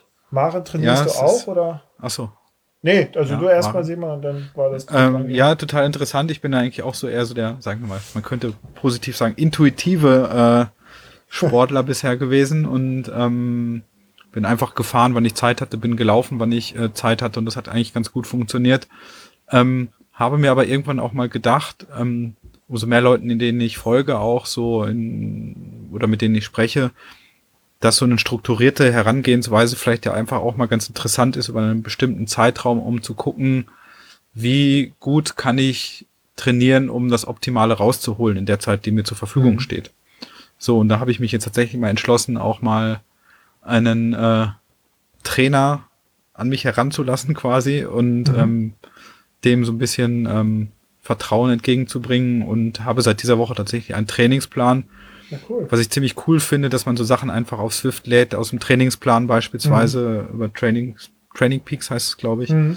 ja. und so weiter und sich einfach keine Gedanken machen muss, äh, sondern es steht heute drin, eine Stunde zehn laufen oder ich fahre Intervalle und dann mache ich das einfach.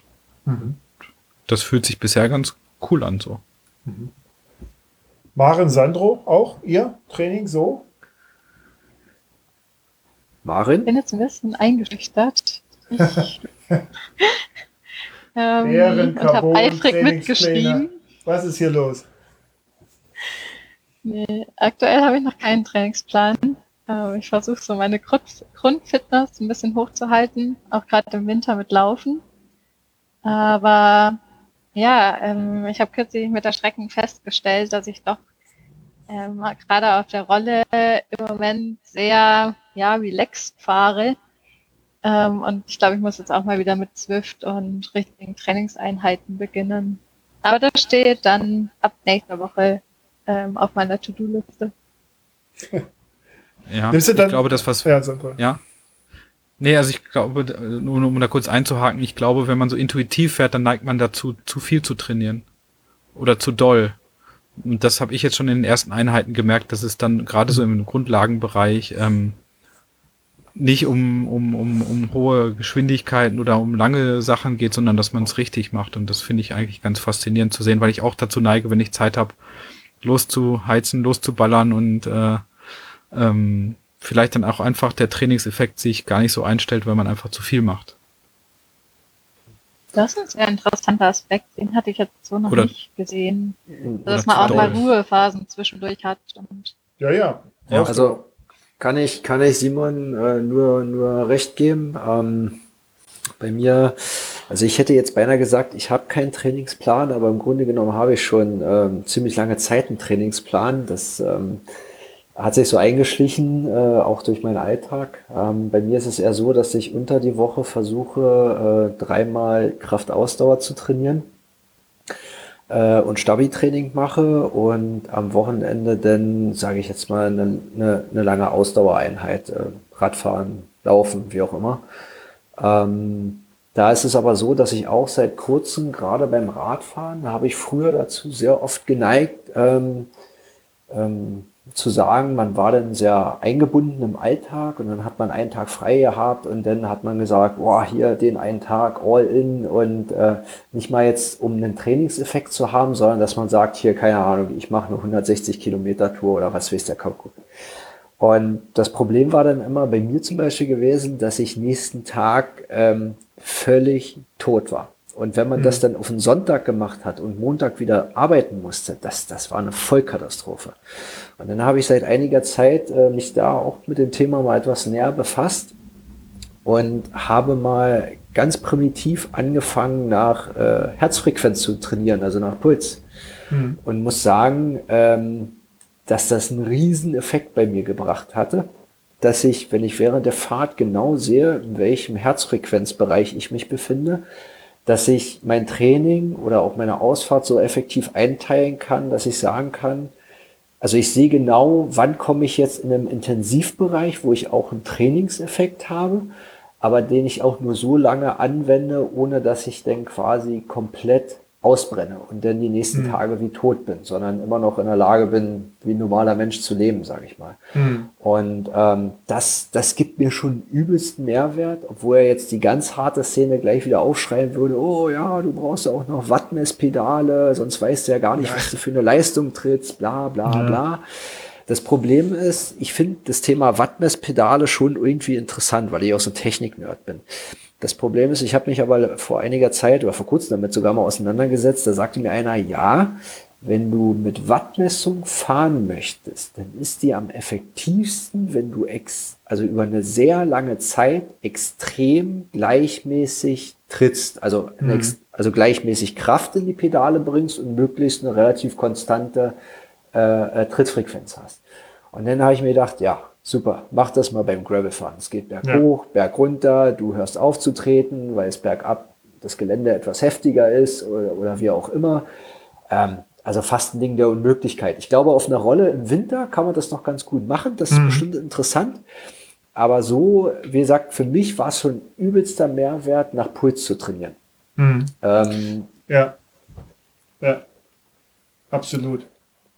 Ja, du, äh, äh, Maren, du kannst, wenn du auf Swift fährst, du kannst dir mal dieses Trainingsprogramm Gravel Grinder heißt das, angucken. Mhm das ist, also ich bin da jetzt schon viele Trainingsprogramme gefahren und mir hat es geholfen, weil sie dann strukturiert sind. Weißt du? So, also weil ich da genau weiß, okay, der setzt mich jetzt da, weiß ich, anderthalb Stunden und dann mache ich das und dann muss ich die Wattwerte fahren und das machen und das machen. Und dann habe ich aber auch, heute zum Beispiel hatte ich in meinem aktuellen Programm war eins, das war halt eher im, im, im unteren Bereich und hat halt äh, Trittfrequenz so äh, äh, trainiert und ein bisschen Fett äh, und so eine Sachen. Und dann kommt wieder, dann weiß ich, morgen bringt's mich wieder um. So, ne?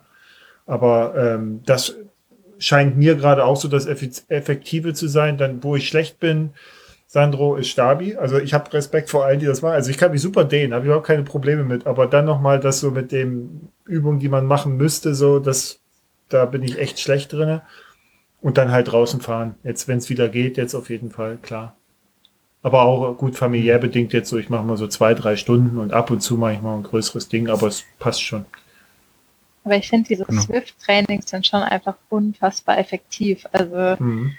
das sind halt, da fährt man eine Stunde so ein Training und das ist, würde ich mal sagen, so viel ähm, Training, wie wenn man sonst draußen drei Stunden fährt. Also gerade wenn man nicht so viel Zeit hat, das ist echt nicht zu unterschätzen. Ja, Marin, bitte, bitte hör auf damit. Ich hätte schon diesen Winter hm. überlegt, mir eine Rolle zu kaufen. Ich will es eigentlich nicht machen. Doch, unbedingt. Mach das. Das ist ja, total das cool. Ich, das kann ich dir auch nur empfehlen.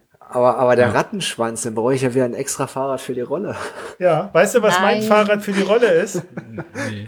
Mein Fahrrad für die Rolle, auf der ich das alles trainiere, ist mein altes 26 Zoll Fahrrad von 19, nee, von 2012 mit, mit einer Deore XT 3x9. Ja. Es geht alles. Also es gibt von Swift ja auch eine Rolle, wo man einfach nur ein Ritzel hinten hat und man muss dann einfach nur sein Hinterrad ausbauen und mit dem Schnellspanner kann man neue, da sein ja. Rennrad oder was auch immer. Und das machen wir hier auch. Meine Freundin und ich nutzen das beide und wir wechseln dann auch das Fahrrad einfach. Das dauert ungefähr zwei Minuten und los geht's. Hm. Also da gibt's auch wirklich coole Lösungen mittlerweile und ähm, klar, es ist ein Investment, aber man kann auf jeden Fall, also man hat wenig Ausreden, das nicht zu machen, weil es steht drin, man, man, man mhm. Kann auch in der Gruppe fahren, ähm, es funktioniert immer, also es ist, man kann wirklich gut trainieren. Habe ich auch völlig unterschätzt, aber ist auf jeden Fall ein enormer Anreiz, einfach in der Stunde einfach mal was zu machen. Kann nebenher Podcast hören, was weiß ich, alles Mögliche machen. Oder Meetings machen, in meinem Fall. Meetings machen, genau. Ja, es gibt ja so also Meetings, wo, dann, wo irgendjemand halt ganz lange was erzählt, man halt keinen Beitrag hat, so, ne? Dann nur zuguckt. Da fahre ich dann Fahrrad. Genau. Genau. So. Simon, du fühlst dich aber, oder ihr fühlt euch alle bereit, ja? Maren, Transbalkan, los geht's. Ja. Sandro, Extremwandern rund um Rügen. Rügen, wunderbar. Äh, finde ich, finde ich wirklich schön. War ich äh, letztes Jahr, Silvester, haben wir dort verbracht traumhaft. In, und auf der Westseite, da ist noch ein bisschen einsamer als auf der populäreren Ostseite. Ähm, aber faszinierend, hm. schön. Ich, also richtig ich weiß, toll. Ich weiß, ich war letztes Jahr, war ich mit meiner Frau dort äh, Kurzurlaub machen, auch auf mhm. der Westseite. Mhm. Und äh, ja. kleine Anekdote noch, ähm, mhm. war dort auch eine kleine Runde mit meinem Gravelbike fahren. und äh, war, ich weiß nicht, ob ihr das vielleicht kennt, äh, und zwar Richtung Kap Arkona unterwegs. Es ist quasi so die nördlichste Spitze von Rügen. Da steht ein schöner Leuchtturm und so.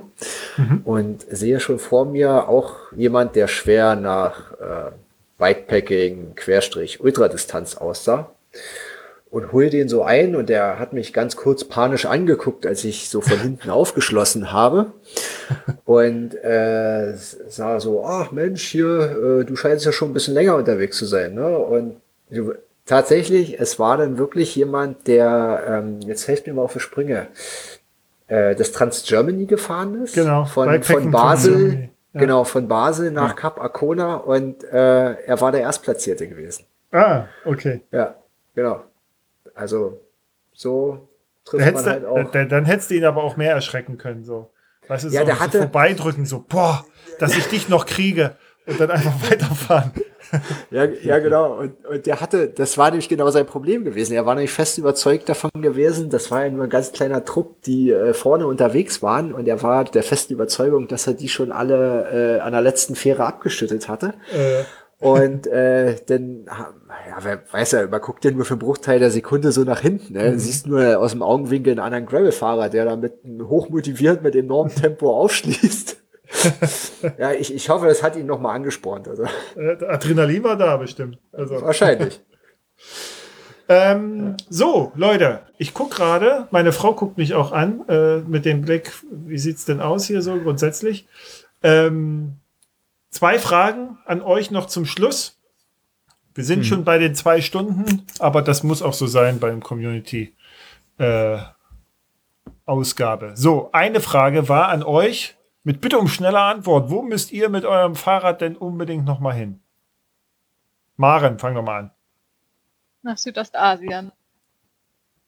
Gibt es da ein genaueres Ziel oder allgemein die Ecke? Du hast nach einer schnellen Antwort gefragt. Ähm, Gut. Ja, nee. Ich würde gerne einfach von hier losfahren bis nach Südostasien. Ah, okay. Ähm, gerne dann auch mit Gravelbike und auch ein bisschen schneller. Ähm, genau. Aber dafür werde ich wohl noch ein paar Jahre arbeiten müssen, um mir dann Sabbatical zu erarbeiten. Aber das ist auf jeden Fall ein großes Ziel von mir. Sehr schön. Sandro? Äh, ja, äh, ich würde ganz gerne für ein oder zwei Monate mit dem Rad äh, Norwegen erkunden und dort als Ziel so die wichtigsten historischen Orte ansteuern, äh, die für die Wikingerzeit entscheidend waren. Hm. Mhm. Okay. Das ist ja an einem Tag erledigt von Trondheim nach Oslo, ne? ja, da gibt es aber noch viele versteckte Orte, noch viel, viel mehr. Ja. Hm, ich weiß.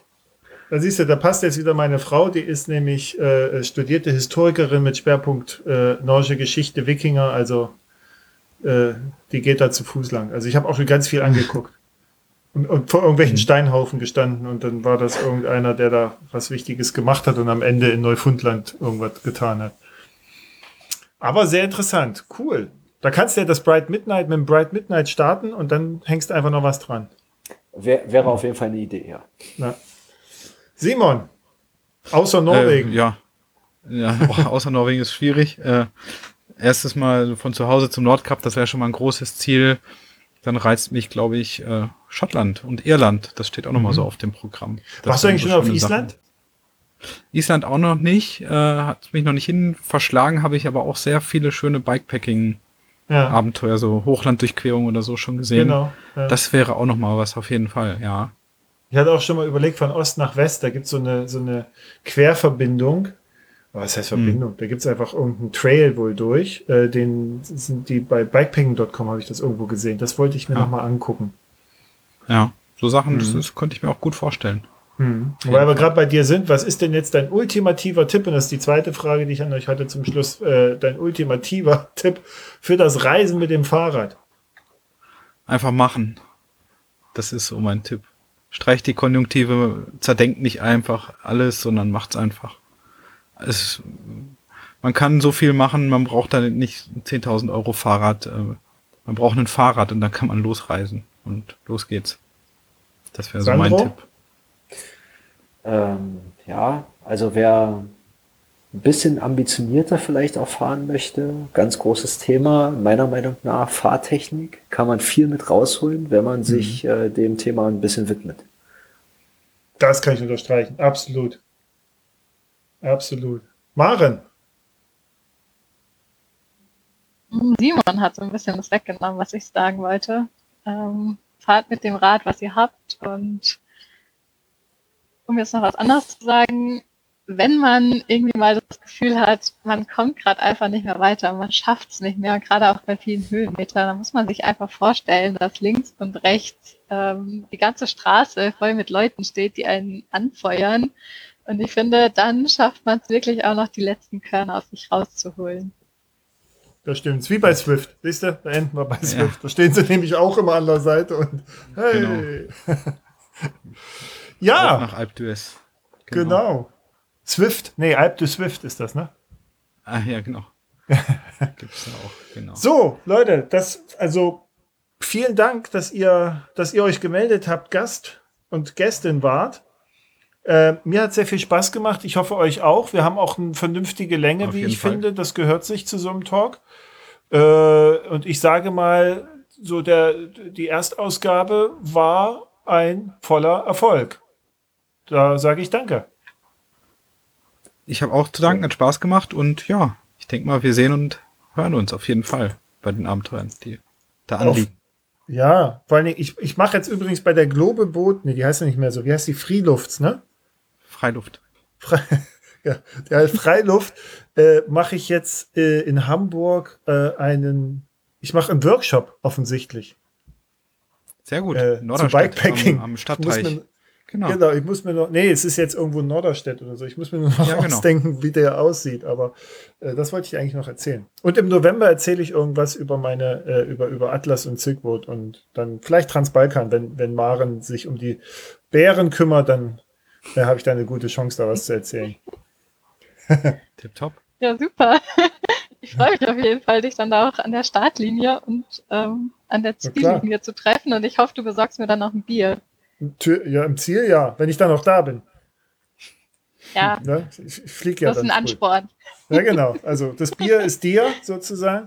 Und Sandro, ich fand übrigens deine Begeisterung, finde ich echt toll. Also deswegen habe ich vorhin auch so gelauscht, weil du so, also man merkt das richtig, wie, wie sehr du da drinne steckst, wie sehr dich das gefreut hat und begeistert hat. Also großartig. Vielen Dank, dass du das geteilt hast. Ja, ich habe zu danken. Also freut mich, dass, dass, äh, ja, dass das so rübergekommen ist. Ja, gut. das ist es. Gut, dann sage ich jetzt auf Wiedersehen und Tschüss. Tschüss, bis bald. Tschüss, vielen Dank. Bye, bye.